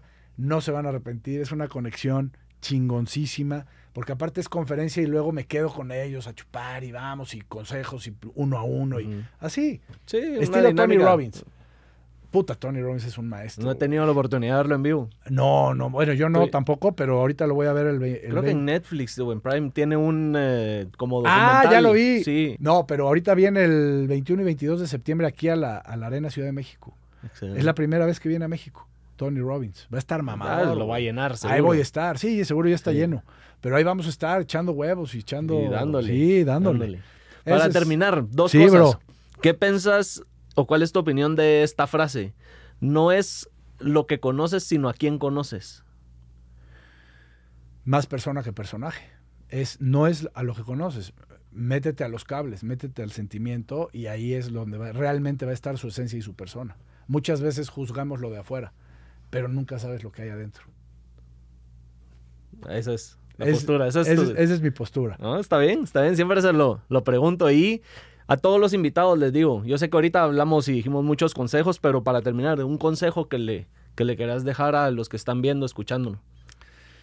Pues el- hemos dado muchos consejos, pero Sí. yo creo que me quedo con, con el sean ustedes mismos, identifiquen su don. Es importantísimo, importantísimo identificar tu don, lo que te mueve, lo que te motiva. Y sobre eso váyanse. No hay duda que si se van sobre eso, van a ser lana, pero van a ser felices, que es lo primero que tienes que pensar en la vida. Ser feliz. Así es. Eso lo pensé. eh, no, es que hemos como que Ah, evadido eh, muchas, hemos cambiado de, y vamos y pero, venimos, pero... cuando yo me regalé el no, yo tenía una posición económica privilegiada, tenía una empresa con mi papá y mi hermano, y pero no era feliz. Porque cuando me regalé el no dije, ¿eres feliz? No. ¿Qué haces aquí? Pues es que estoy cómodo, gano bien, puedo viajar, me puedo comprar un coche. Pero dije, "Ah, ¿y esa es tu felicidad? Pues, ¿Tu día a día eres feliz? No. Entonces fue cuando cambié y dije, me salgo, voy a picar voy a- piedra, esto es lo mío, relación pública, y, pero empiezas de cero, güey. Y yo ya tenía una hija, cabrón. No, dos hijos. Entonces, dices, puta, qué eh, responsabilidad de haber tomado esa decisión cuando eh, económicamente estaba cómodo, pero pues también tienes que ver por tu felicidad, Sí, güey. no, Entonces, se, se vuelve uno miserable y Yo- trabajar por un cheque a final de, de mes. Entonces es- yo le diría hoy a los chavos que no pierdan el foco a su felicidad. Y si su felicidad es ser jugador de fútbol, y que si su felicidad es ser padre, y que si su felicidad es ser monja, o que si su felicidad es este, ser maestro, profesor, o sea, que sean felices y a chingar a su madre. Lo que le parezca a la gente, lo que le parezca a la familia, lo que le si quieren ser gays, si quieren ser transexuales, si quieren ser lo que quieran ser, son ellos. Es tu vida, a ti no te la regalaron, es tu vida, te la dio el don y tú le tienes que cumplir al don cuando te vayas, pero con lo que tú quisiste ser, tú quisiste hacer y tu felicidad es lo más importante. Creo que los seres humanos, bro, todos los seres humanos tenemos un fin común. Todos, ser felices. No todos hacen lo mismo para ser felices, porque todos tenemos diferentes sueños, diferentes ideales, diferentes gustos. Identifica tus gustos, identifica tus ideales, tu don, qué te mueve, qué te motiva y hazlo. Si tu papá, tu mamá, tu tío, tu profesor, la familia no opinan lo mismo que tú, que te valga madre, brother. Porque a mí me importó mucho lo que la familia, que el empresario, que no, que...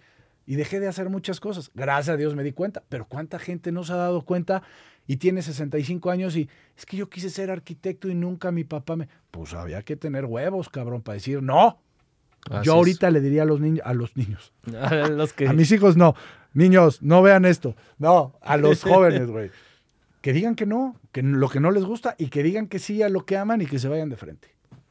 Ese es mi mejor consejo. Y es mucho más gratificante levantarte todos los días a hacer, eh, si querés hacer un podcast, hacerlo, a estar eh, en una oficina sentado haciendo...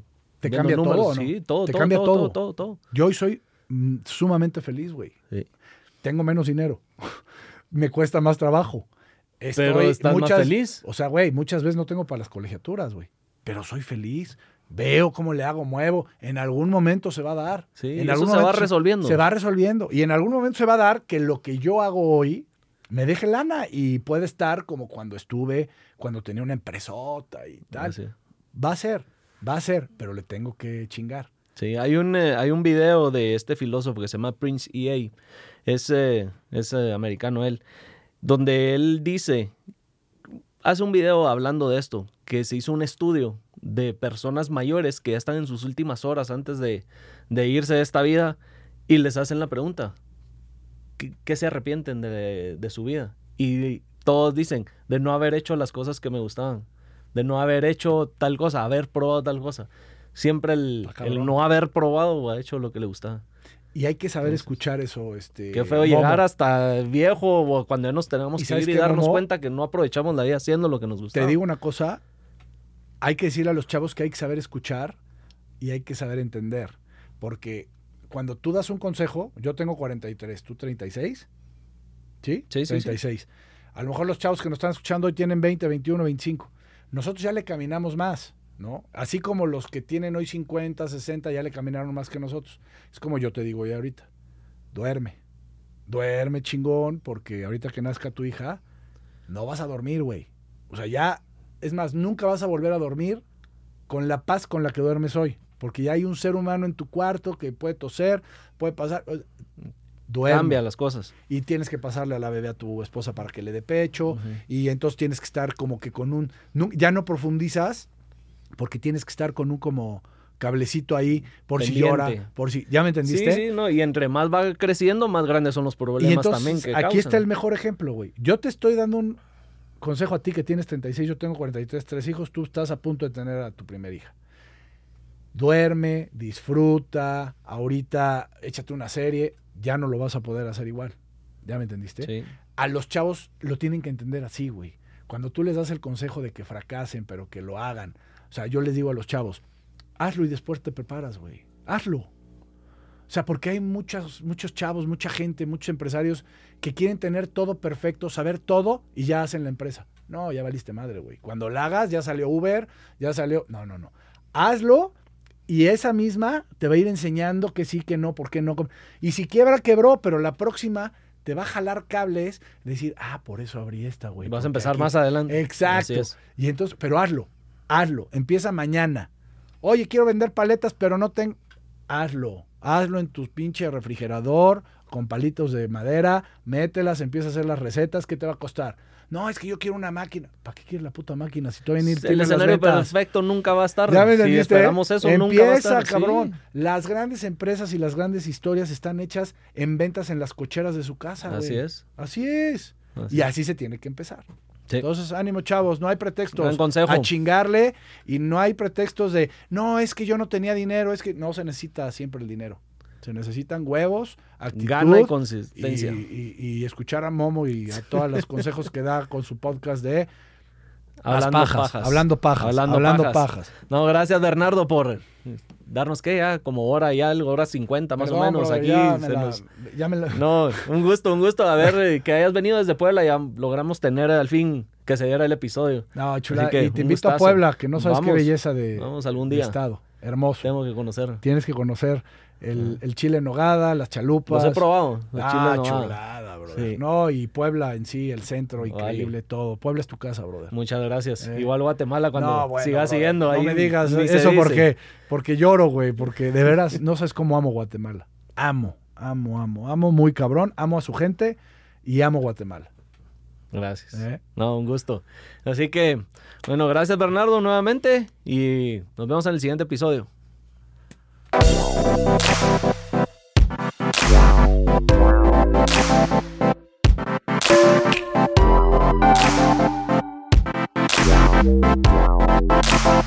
Wow.